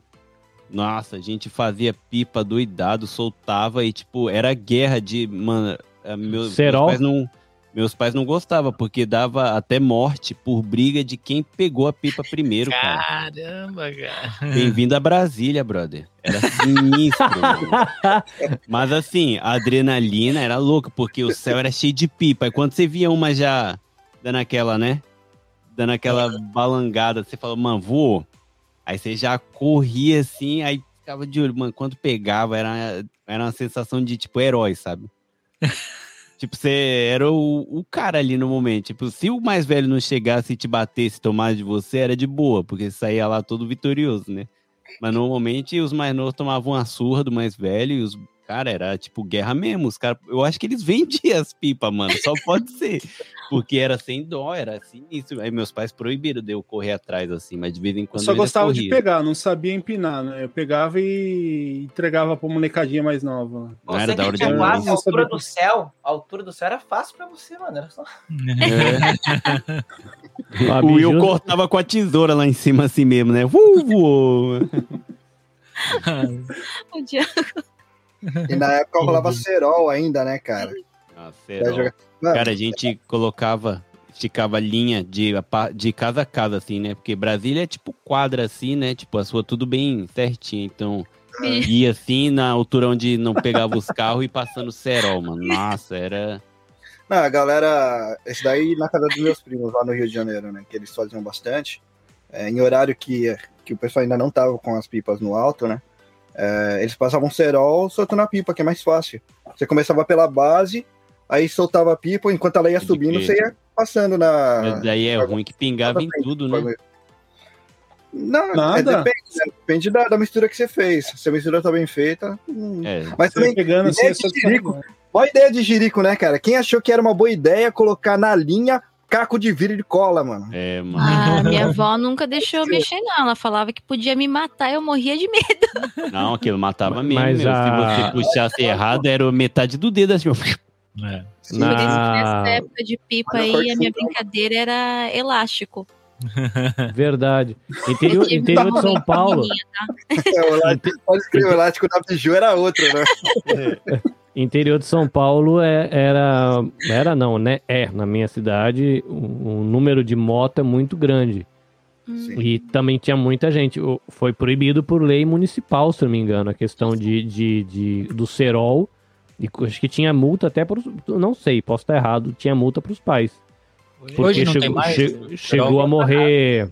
Não. Chegou a morrer motoqueiro. Hum. Sim. Passando e. Tinha uma época que eles estavam vendendo uma antena de segurança, né, pra eles. deixarem Ainda? Sim, Ainda sim, usam- sim, sim. A galera usa porque fica com medo. A, a Biju entendeu manteiga de segurança, cara. Ó, manteiga. Não vamos mais passar o caco, vai ser a manteiga.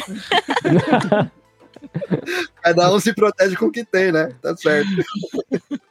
A Josi tá falando aqui que, que o Vitor era traficante de pipa. Mas Tráfico- era, era isso, meu. Sério, Brasília era sinistro na questão de pipa, assim. Eu Sou tinha medo mesmo, velho.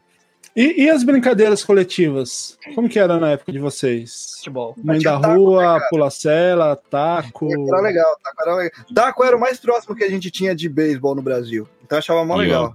Taco, nossa, é muito Taco, queimada, era uma coisa que eu fazia. Queimada era legal. Queimada era legal. Quando eu era mais moleque e as ruas de trás, assim, do bairro ainda era de terra, quando começou a asfaltar, que os caras passavam derrubando as coisas, fazer guerra com aqueles tolete de barro que o trator deixa quando passa com aquela roda Também. grande, né? Brincar de Mamona. poli... Mamona, polícia e ladrão dentro de construção do bairro. Acabava com os tijolos novos do tio. Da... Era legal os níveis, né, de polícia e ladrão. Era polícia e ladrão na rua, polícia e ladrão na rua de cima e de baixo, no bairro. Então, às vezes, um- uma partida demorava a tarde inteira, né? Porque você tinha que procurar todo mundo no bairro inteiro. Eu chegava É nem eu- morto em casa, né? É. Que nem eu falei no começo, né? é, eu fui uma criança que. Eu não brinquei muito na rua, né? Minha avó não, não deixava mesmo, de verdade. Eu comecei a brincar um pouquinho mais na rua quando tava maior só, né? Só que desde criança, desde os meus sete anos de idade até o dia que eu vim pro Japão, eu sempre participei do movimento escoteiro, né? E para quem não conhece, o movimento escoteiro é, um, é, um- é uma ótima atividade para as crianças, sabe? É desenvolvimento de, de- em, várias, em várias partes, assim, sabe? Tanto é, de recreação, quanto conhecimento da, da vida em si mesmo, da sociedade, dentro da família, de muitas coisas, né? E o que mais a gente gostava era das brincadeiras, e como entrou agora no, no papo das brincadeiras em grupo, é o que mais tem a, a brincadeira em grupo mesmo, no, no escoteiro, né?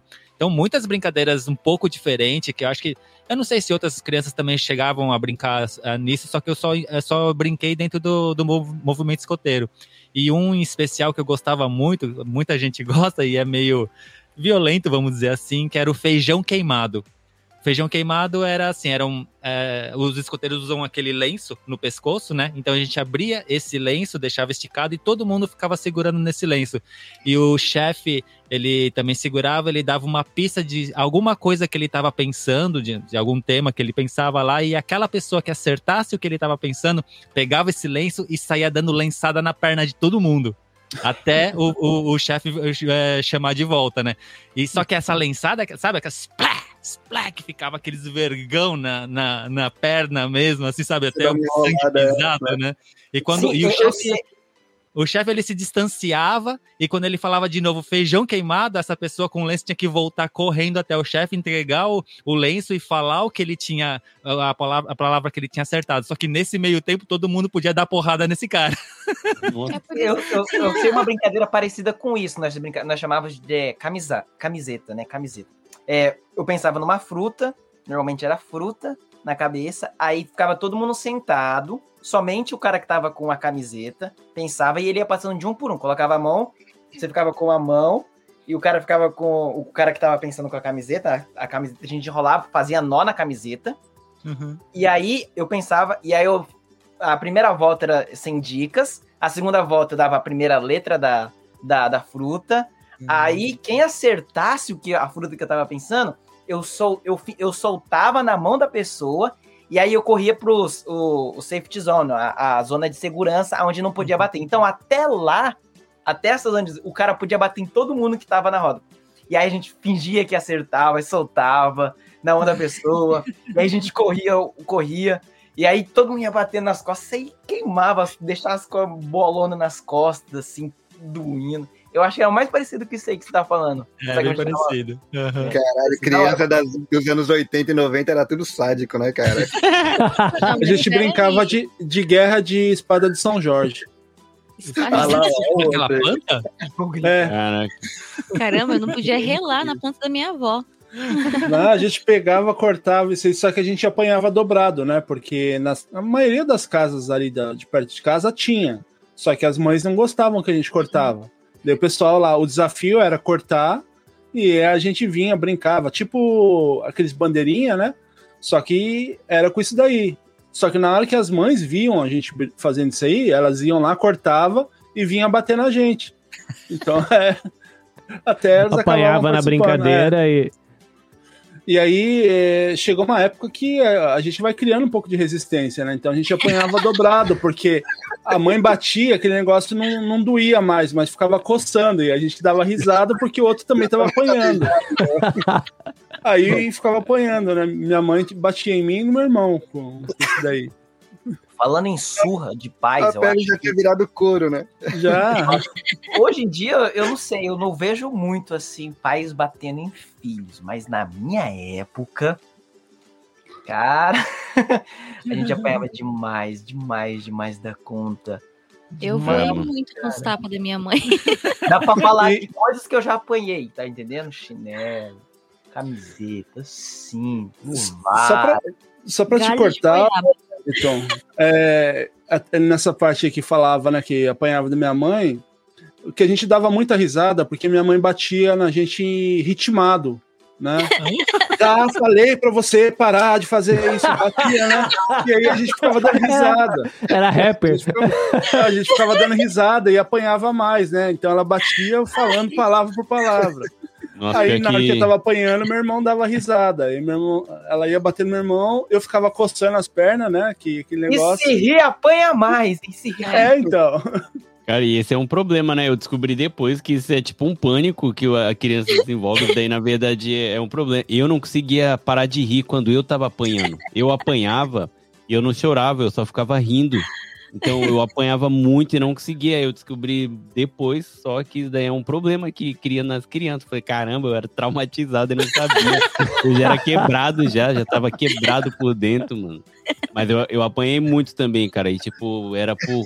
Sei lá, é, eu deveria aprontar muito também, mas nossa, eu já apanhei assim, sinistramente, cara.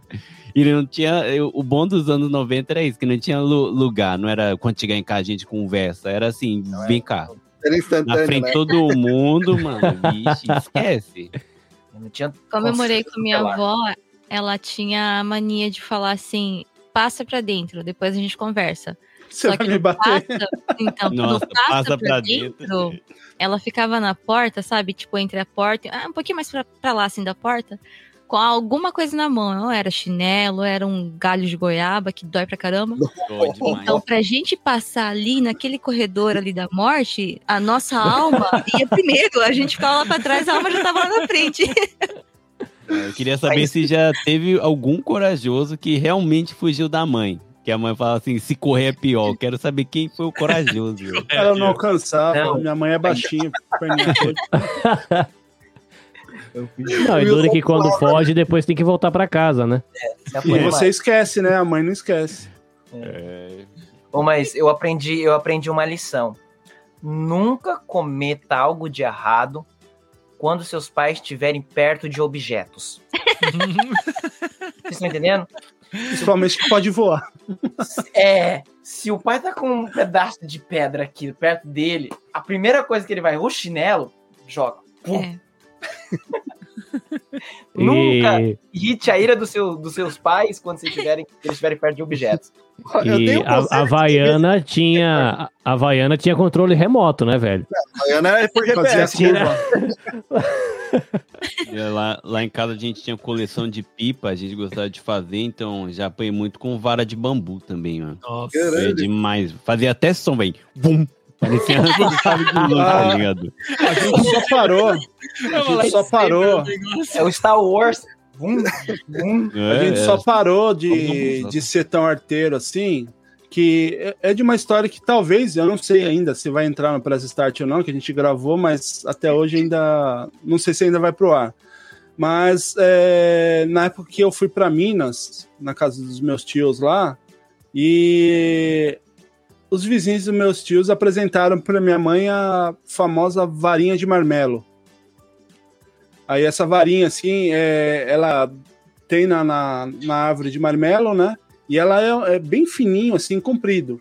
Aí você passa no fogo, sem deixar ela queimar, né? Você pode dobrar ela que ela não quebra. Tem um Então, ritual do anão ali, né, cara? Tinha, tinha uma, uma varinha assim que tinha um metro, dois metros, assim, então eu pegava de longe. Então ela bate, o vergão sobe na hora.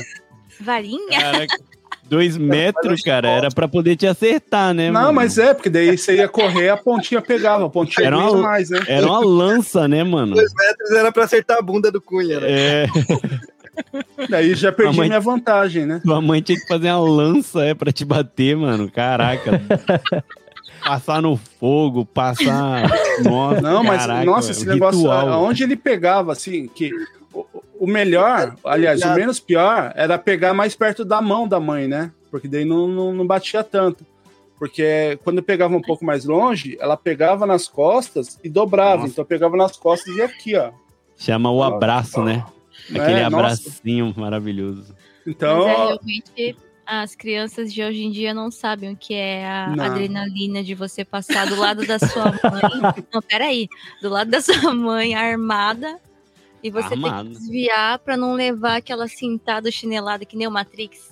E o, o, o, o bom dos anos 80, 90, assim, mais pra trás, é que quando a gente até fazia acontecer alguma coisa que a culpa não era nossa, a gente apanhava. Por exemplo, teve uma vez que eu atropelei, de- eu atropelei um carro de bicicleta. O quê? Cara, isso daqui foi muita sorte. Eu Você só tô vivo por. um carro? eu- ah, um eu carro. Eu atropelei um carro em movimento, os dois em movimento, cara. Ah, entendi. Eu tava, eu morava num Dante, né? Dante é esses prédios. Como é que fala em português os Dante aqui? Favela. Não chega bem sem favela, mas é, É, é isso aí. Aí. na CDHU, frente- dependendo da, da região do Brasil, né? Aí toda. Na frente de todos os prédios tem uma ruazinha, né, meu? Porque você entra ali e tal. Então eu ficava andando de bicicleta ali. Aí eu passei de bicicleta da, da faixa, que já ia pra rua, né? E não podia. No que eu passei, o carro passou, mano. Aí por sorte eu bati na lateral. Foi tipo questão de segundos. Ah, tá. Aí eu bati com tudo, aí eu lembro que eu voei pra frente, aí eu bati o umbigo na no guidão da bicicleta, né? Nossa. Nossa, eu não conseguia ficar em pé. Aí segundos depois eu não sei de onde minha mãe surgiu, parecia que ela já.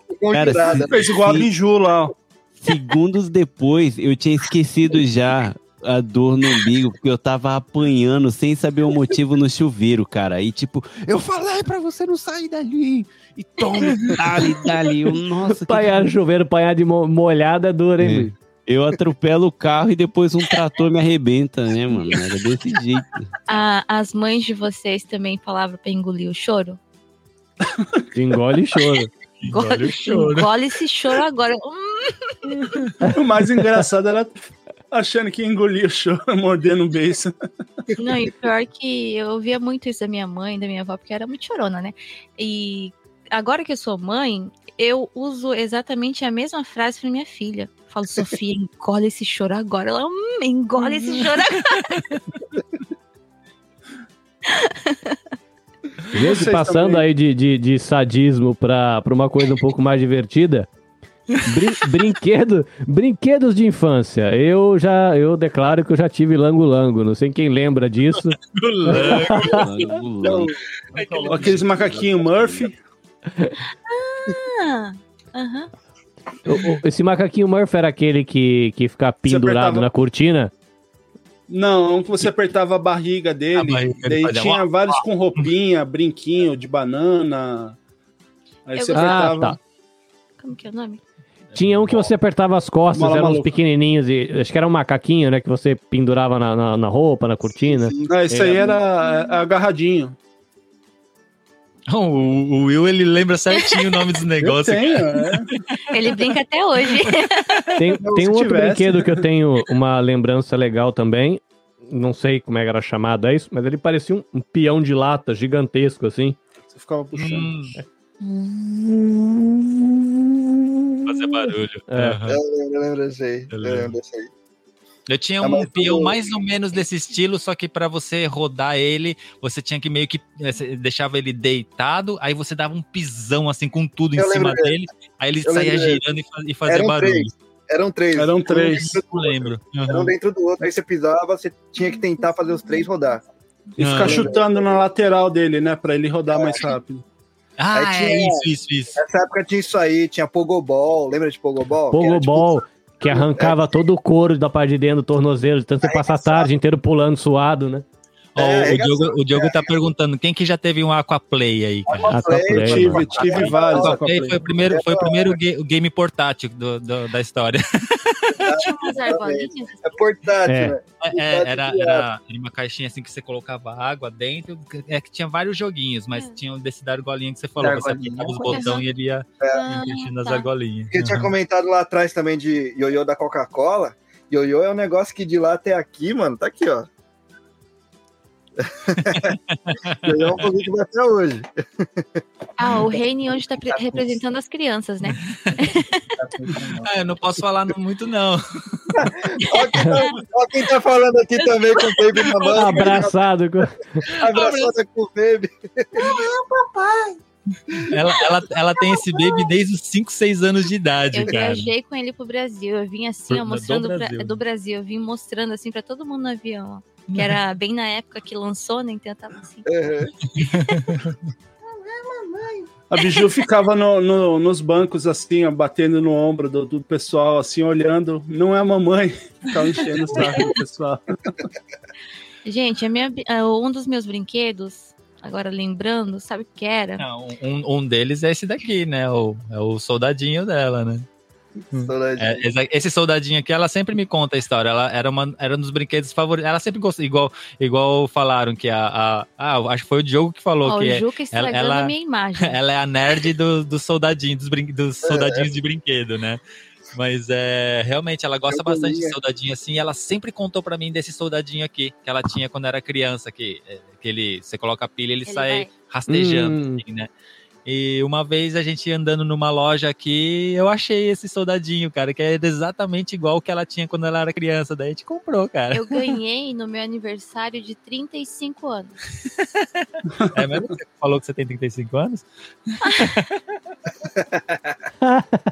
Pessoal, Então, voltando. um dos meus brinquedos, que não era brinquedo, mas eu transformava em brinquedo, e acho que muita gente vai lembrar disso, era os bro- bro- bombril da cozinha da minha avó, que eu sumia tudinho com eles. Que põe fogo no isqueiro e sai girando pra fazer Hanabi. Então, era brinquedo também pra mim. O Diogo falou do Autorama e Ferrorama, cara. Eu tinha. Ferrorama eu tinha. Ferrorama, eu- nossa, eu gostava demais de montar aquele treco. Eu, altura, lembra. mas nunca tive, não, cara. O Tinha- Autorama tinha eu- Ferrorama. Ferrorama, É. Eu Era lembro dos nomes, mas não lembro se eu tive. O Ferrorama e o, o Autorama. Brinquedos artesanais. Eu lembro, além do carrinho de rolemã, eu lembro que meu pai me ensinou a fazer boneco com castanha de caju. Nossa! A- o castanha do caju verde, né? O caju do Brasil, a castanha grandona, né? Aí você botava Só. dois pregos no pé e dois no- na lateral pra fazer o, o Playmobil de mentira. Né? Que- o- um brinquedo, um brinquedo artesanal, na época tava muito famoso o desenho do Blade Blade no Brasil. Aí nós fazíamos com a tampinha é, das, é, desses. Como que é? Lava-louça, a, a tampinha, e comprava, ia, na, ia na- nos mecânicos, ia nos mecânicos, pedia uma, uma, um ferro que, que tivesse um buraco no meio e colocávamos essa tampinha. É, não é, é uma tampa que fica né, na. é, como que eu esqueci até o nome? Mas é uma tampinha que você Detergente. colocava e fazia blend blade, que tinha uma ponta. Sempre era a tampinha que tinha ponta. Não, de, de Caraca. detergente. Isso, de detergente.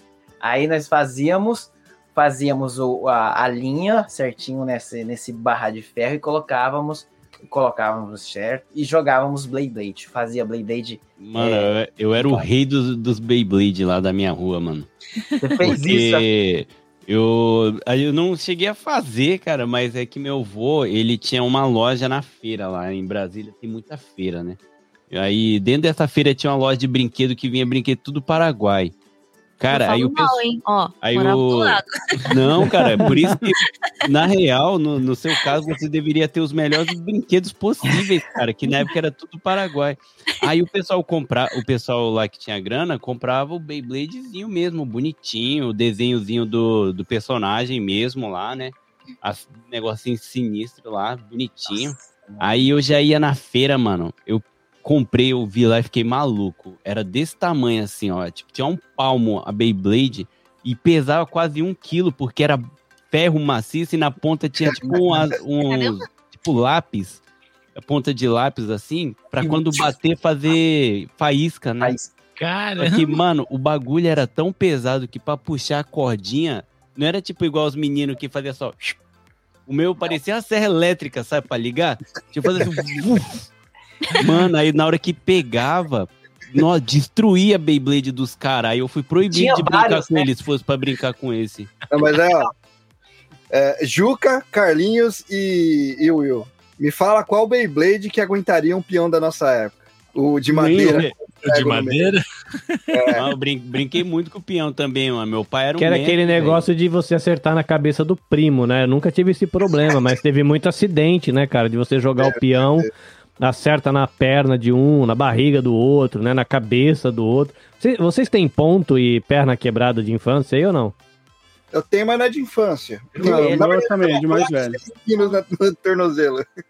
Eu tenho, É, eu tenho a- uma cicatriz na testa. Parece que a, a história que eu ouvi é de pequenininho.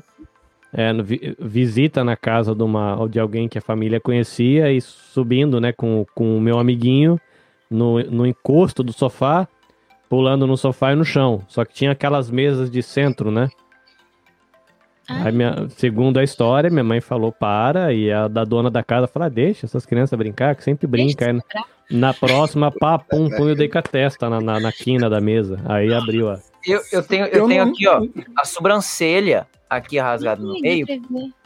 Que é, nós pegávamos a cama das, da mãe e do pai, que era mola bem boa, e dávamos mortal. Nossa. E aí eu caí na quina da, da janela. A Nossa. primeira vez que eu rasguei. Eitou! Rasguei a primeira vez. E a segunda vez foi por causa de briga na escola. Mas. O meu tem essa marca aqui, ó. Bem aqui no meio da testa aqui, ó. É o Harry Potter? É, na casa assim de. ah, minha tia, ela cuidava de um, um sítio, né? Aí tinha a porta da cozinha e a porta da sala, gostava de ficar correndo. Daí eu tropecei e caí com a, de testa na, na cadeira, né? Bem machucou. Eu tenho um aqui, que eu levei ponto bem aqui. Eu tenho exatamente igual. Eu tava Também tenho. brincando no escorregador, era um escorregador de. parecia mármore, aqui no Japão, né? E em vez de subir pela escada, né? Acho que eu não sabia que tinha que subir pela escada. Eu tava subindo pelo lado que escorrega, só que eu tava com um soco na mão e um salgadinho. Então eu tava subindo assim, com o cotovelo. Eu escorreguei. Soldadinho mesmo. Eu escorreguei, eu caí no chão e espetou uma pedra aqui. Eu, eu- eu comigo não- foi assim também.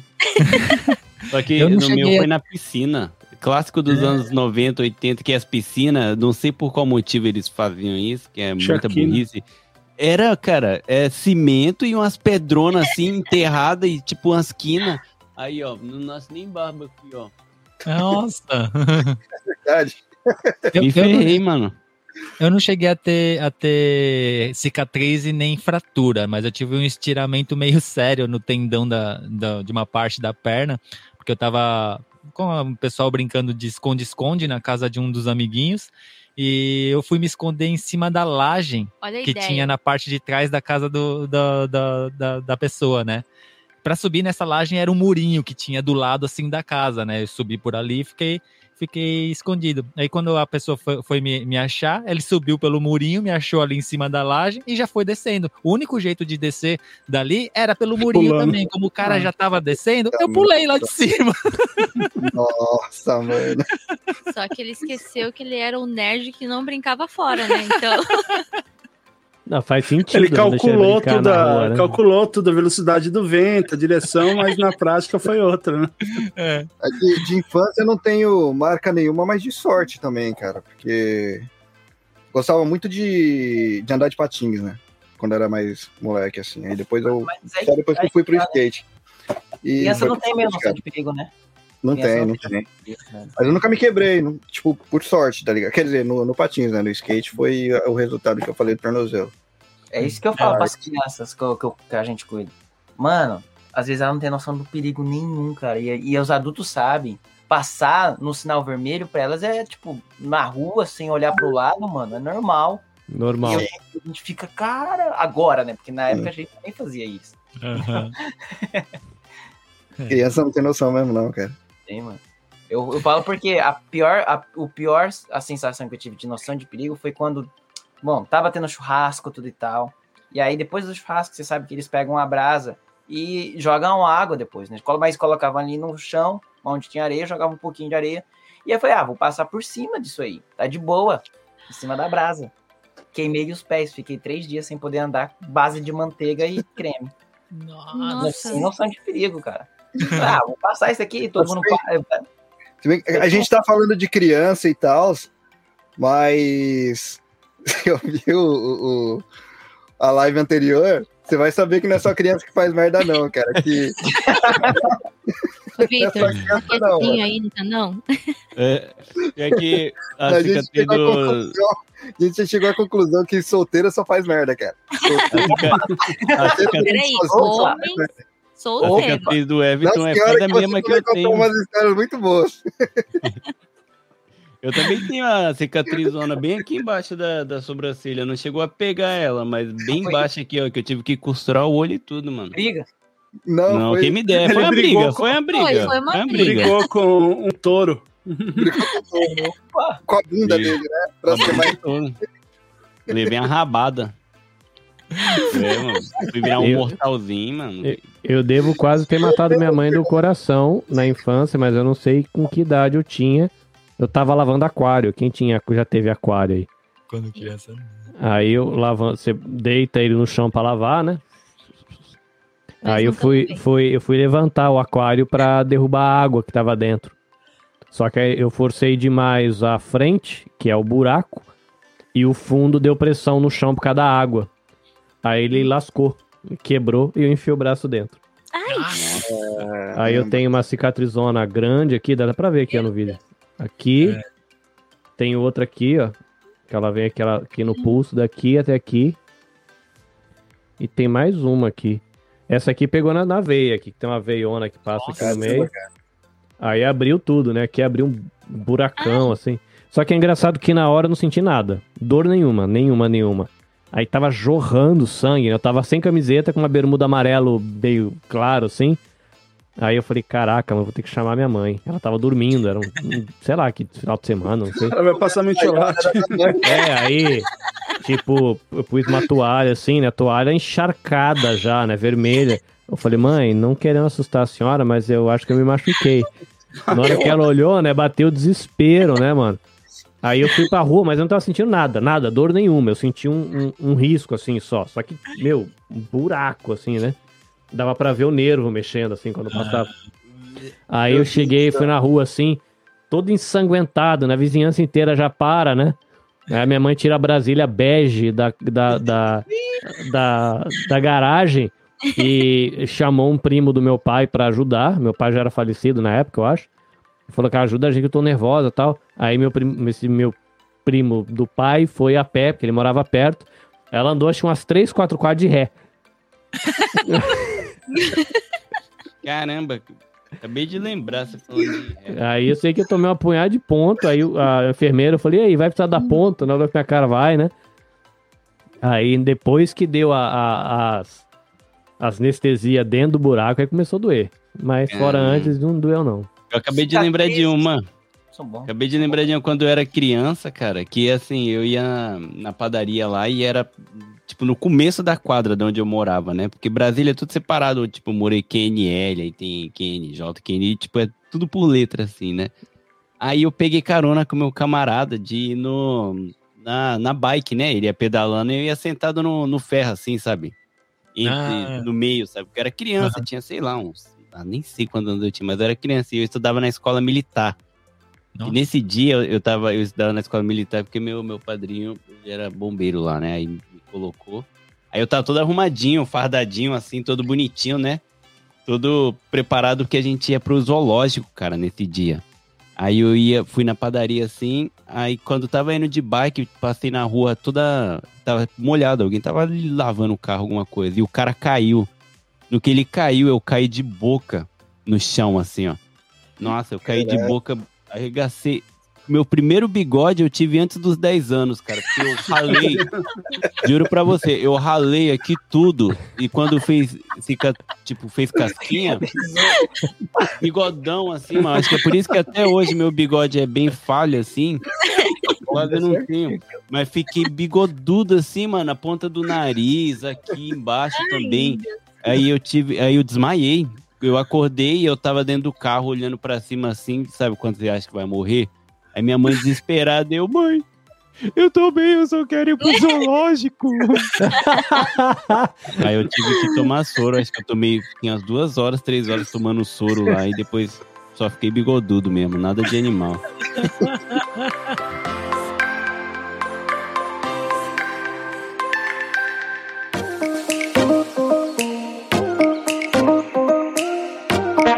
Bom dia. Bom dia. Quem é você? Quem é você? Não, você não tem que perguntar, você responde. Quem é você? Ah, tchau. Ah, tchau. Ah, som, som, som. Ah, tchau, tchau. Pataca. fada. Que grandão. Muito grandão, né? Que grandão. Que grandão.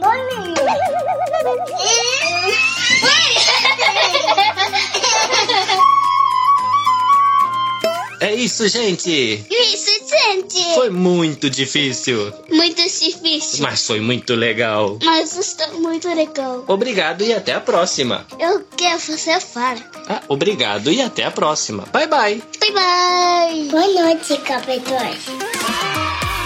Muito bem, infâncias bem desfrutadas e infâncias com algumas frustrações, um punhado de chinelada e muito doce. Pra gente aqui encerrar, nós prometeu que ia falar uma hora e meia, uma hora e quarenta e cinco. Se a gente continuar aqui, a gente vai até meia-noite. Mas muito bem, Will Cunha, quem quiser ouvir mais causos e conversas importantes na revista digital do Mundo para o Mundo, como o povo encontra Will Cunha e a galera do Press Start? Só procurar pelo Press Startcast, né, para saber um pouquinho das histórias aí dos brasileiros espalhados pelo mundo. Né, lá a gente faz entrevistas, entrevistas não, né? Um bate-papo com a galera, troca ideias, causos também, né? Infância, entra tudo isso daí. E os participantes sempre aí espalhados pelo mundo, né? Acredito aqui que todos já já participaram lá de algum episódio, alguma coisa assim.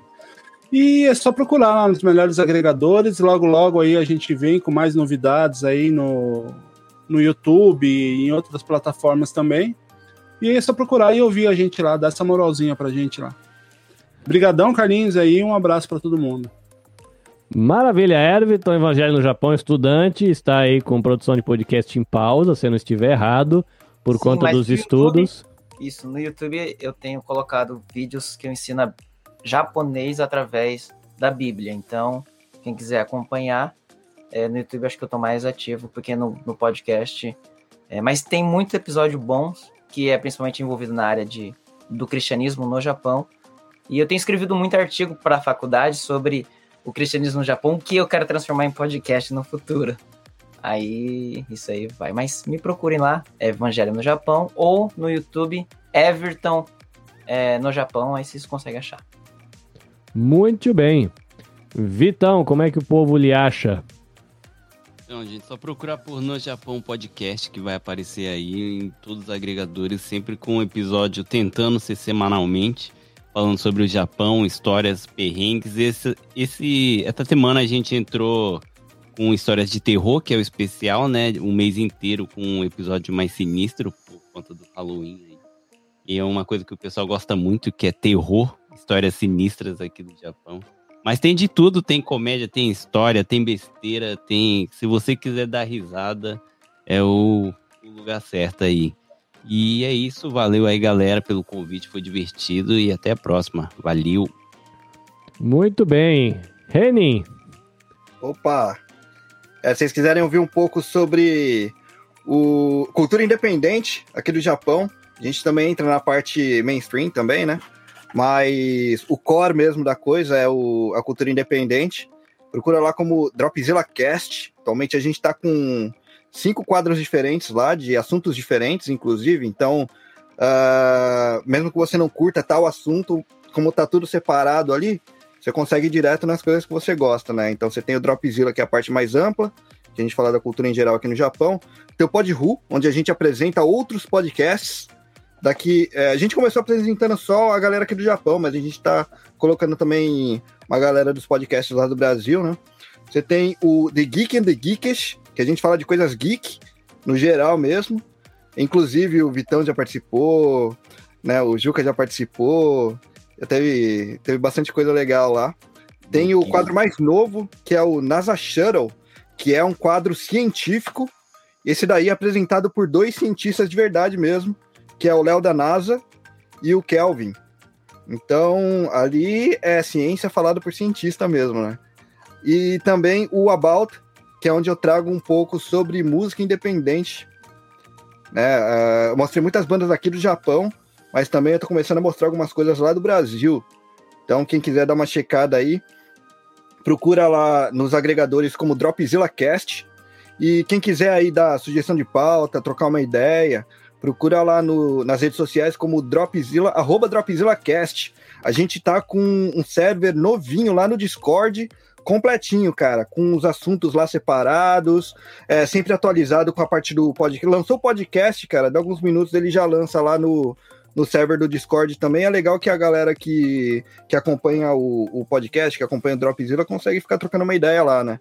E tá separado também as salas por, por quadros, então você pode ir diretamente conversar sobre o assunto que você gosta. Então dá uma procurada lá no, no, no Discord lá, que tem um server bem legal, novinho. Né? E eu sempre faço também um jabazinho aqui da, das nossas lives que a gente faz lá no 80bit, que é outro canal, né? Que eu faço junto com o Will. Inclusive também a gente faz uns gameplays lá. E ah, vale dizer também que lá a gente sempre faz jabá da nossa galera aqui, cara, do, dos podcasts da Nipo, da cena Nipo brasileira aí. Então a gente sempre fala lá também do No Japão, do WasabiCast, né? A gente, a gente fala do Nabecast, a gente falou do Nabecast ontem, não foi, Will? Ou foi hoje? Já nem lembro Foi mais. hoje, foi hoje. A gente falou do Foi Nabecast hoje. a gente sempre fala, cara. A gente sempre. A gente fala um- do Wasabi mesmo o Juca não querendo participar, né? sim, sim. E lá a gente faz uns gameplays, cara. Eu jogo de. pelo horário aqui do Japão, né?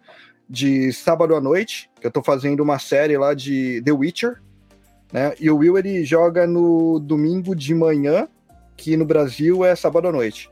Isso. E na terça noite lá do Brasil, que aqui é quarta de manhã, o Otávio lá do Vodcast joga também. Faz uns gameplays lá. Então dá uma assistida que é legal demais. Ah, o Diogo jogou com a gente. Ele jogou stop, ele ganhou de todo mundo, cara. Ninguém tirava ele de jeito nenhum. Ninguém. Mas em, em relação em questão de desenho, ele é maior patão, não sabe desenhar. verdade, verdade. verdade. Que hoje rolou outro jogo. e é isso aí, galera. Dá uma procurada lá que tem bastante coisa legal. Beleza? Valeu! Muito bem, agora a Biju ela tá com a palavra, porque a gente sabe que o Juca não pode jogar por provavelmente uma. uma- um, como é que fala isso? Quando não é tentativa de homicídio, quando você tem uma ameaça de assassinato. né? Você experimenta entrar numa live sem pedir pra você ver. Tá certo, Biju, tem que pôr ordem mesmo. Diz aí. Você que é a podcaster mais famosa dessa podosfera. Vocês sabem falar bonito. Eu não sei falar tudo isso que vocês falaram. Eu não sei nem por onde começar. Só hoje, fala, vai. Ah, valeu, gente. Valeu, Carlinhos, por ter chamado a gente para essa live. Foi super divertido. É, prazer aí, Everton. Primeira vez que a gente se cruza aqui, né? É, o pessoal já tinha falado bastante de você. Foi um prazer de, de verdade mesmo. É um nerd sobre Eu- história do Japão. O Vitor, o Will, o Henning são meus brothers de verdade. Aí estamos sempre aí trocando ideias, sempre, sempre discutindo o que, a gente pode fazer ou não por aqui. E, bom, a gente é do Wasabi, Wasabi Cast, o podcast do Wasabi Mutante. E a gente fala um pouco sobre cultura pop, ou como a Biju diz, Coisa nerd. e um pouco de cultura japonesa, já que a Biju cresceu aqui no Japão, né? E você pode procurar a gente em qualquer agregador e ou qualquer ou, ou mesmo no- no- nas redes sociais, né? Como o Wasabi Mutante, né? Que você vai encontrar a gente lá. A gente, a gente procura é, postar nossos episódios toda primeira e terceira segunda-feira do mês. né? A gente é, segunda-feira passada a gente postou, então na próxima segunda-feira, não, não, não amanhã, na, na outra, da outra semana a gente vai estar postando mais um episódio novo. Só corrigindo, eu tento fazer ele postar. E fala pro seu. E eu vou aproveitar para falar que eu tenho um canal no YouTube, tá bem no começo ainda, mas eu mostro um pouco do nosso dia a dia, eu tento mostrar algumas coisas. Olha quem apareceu! Oi, Eu mostrar- Oi! ah, não, a coisa Tudo apareceu bem? agora, vou ter que ter mais uma hora. Isso, Maria! É, eu tento mostrar um pouquinho aqui do Japão, do nosso dia a dia, das nossas filhas. Então, se alguém quiser assistir, é só procurar como Kellen Biju. Dois L's, N no final, Biju com H no final. E muito obrigada por ter me chamado. Não, mas tinha que estar aqui, né? Só para o para ter a possibilidade de um re-registro da questão da, da- do maracujá granada. Né? Sério, foi uma história ótima, foi uma história ótima, inesquecível. Gente, quiser conhecer um pouquinho do trabalho que eu tenho feito, arroba anabecast.jp. E caso espiritualidade é, cristã seja sua praia, arroba ebvncast. Não, é arroba ebvn.cast, porque eu queimei o outro arroba que eu tinha. Então é arroba ebvn.cast. E é isso. A galera aqui, a gente tem feito boas amizades, dar- dando boas risadas e esperando essa pandemia acabar para a gente tomar um bom café. Tem uma mãozinha ali dando um oi, pois não? E só não esquecer também de mandar um abração para o nosso amigo Kleber, que infelizmente não conseguiu participar da live, mas para a próxima ele já está intimado a participar, né? Ele deve estar trocando, ele deve estar trocando fraldas. É, provavelmente. É. Justo, justo. É, daqui tem as fraldas e, e tem a, a senhora Yukari que também bota ordem naquela bagunça. Provavelmente sai daí dessa live e vai lavar tua louça, né? Então, tá certo, tem que mandar mesmo. Eu, eu tô aqui quietinho, é, fala- falando baixo, porque a minha esposa é maior que eu quase, então não pode... E a minha esposa, você acha que ela veio participar? Ela veio aqui me buscar para ir lavar a louça. Tá certo, tá certo, mas tem que Ó, fazer só- isso mesmo, Cris. E só para vocês terem um pouquinho de noção de, de proporção. Ela tá de o, pé. O Will, o Will tá sentado e ela tá de pé. Também não exagera, gente.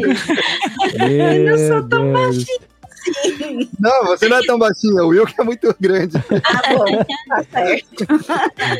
Mas é isso, gente. Sempre que a gente se encontra é um papo muito bom. Você, ouvinte ou nosso companheiro YouTube ático, é muito bom ter você aqui por quase duas horas. A gente vai encerrando aqui para nossa live, porque as nossas esposas vão acabar jogando uma panela na nossa cabeça, que a gente tem mais coisa que fazer e todo mundo vai trabalhar amanhã. e Um monte de gente aqui tem filho, tem que cuidar da vida. É isso. Bom tá com todo mundo. Até a próxima. E o famoso e maravilhoso Sayonara. Que ninguém é de ferro, mas é bom. Café pro Vitão, vinho, cervejinha de vez em quando, docinho. Ambrosia, nós tem que marcar pra fazer ambrosia, cara. Esse negócio é bom demais. Ambrosia ou ambrosia, depende de quem fala. É isso, gente. Abraço pra E você feliz que tá no Dia das. Crianças. Feliz crianças Dia aí, das Crianças. É isso, gente. Até a próxima. Fui! Valeu! Falou!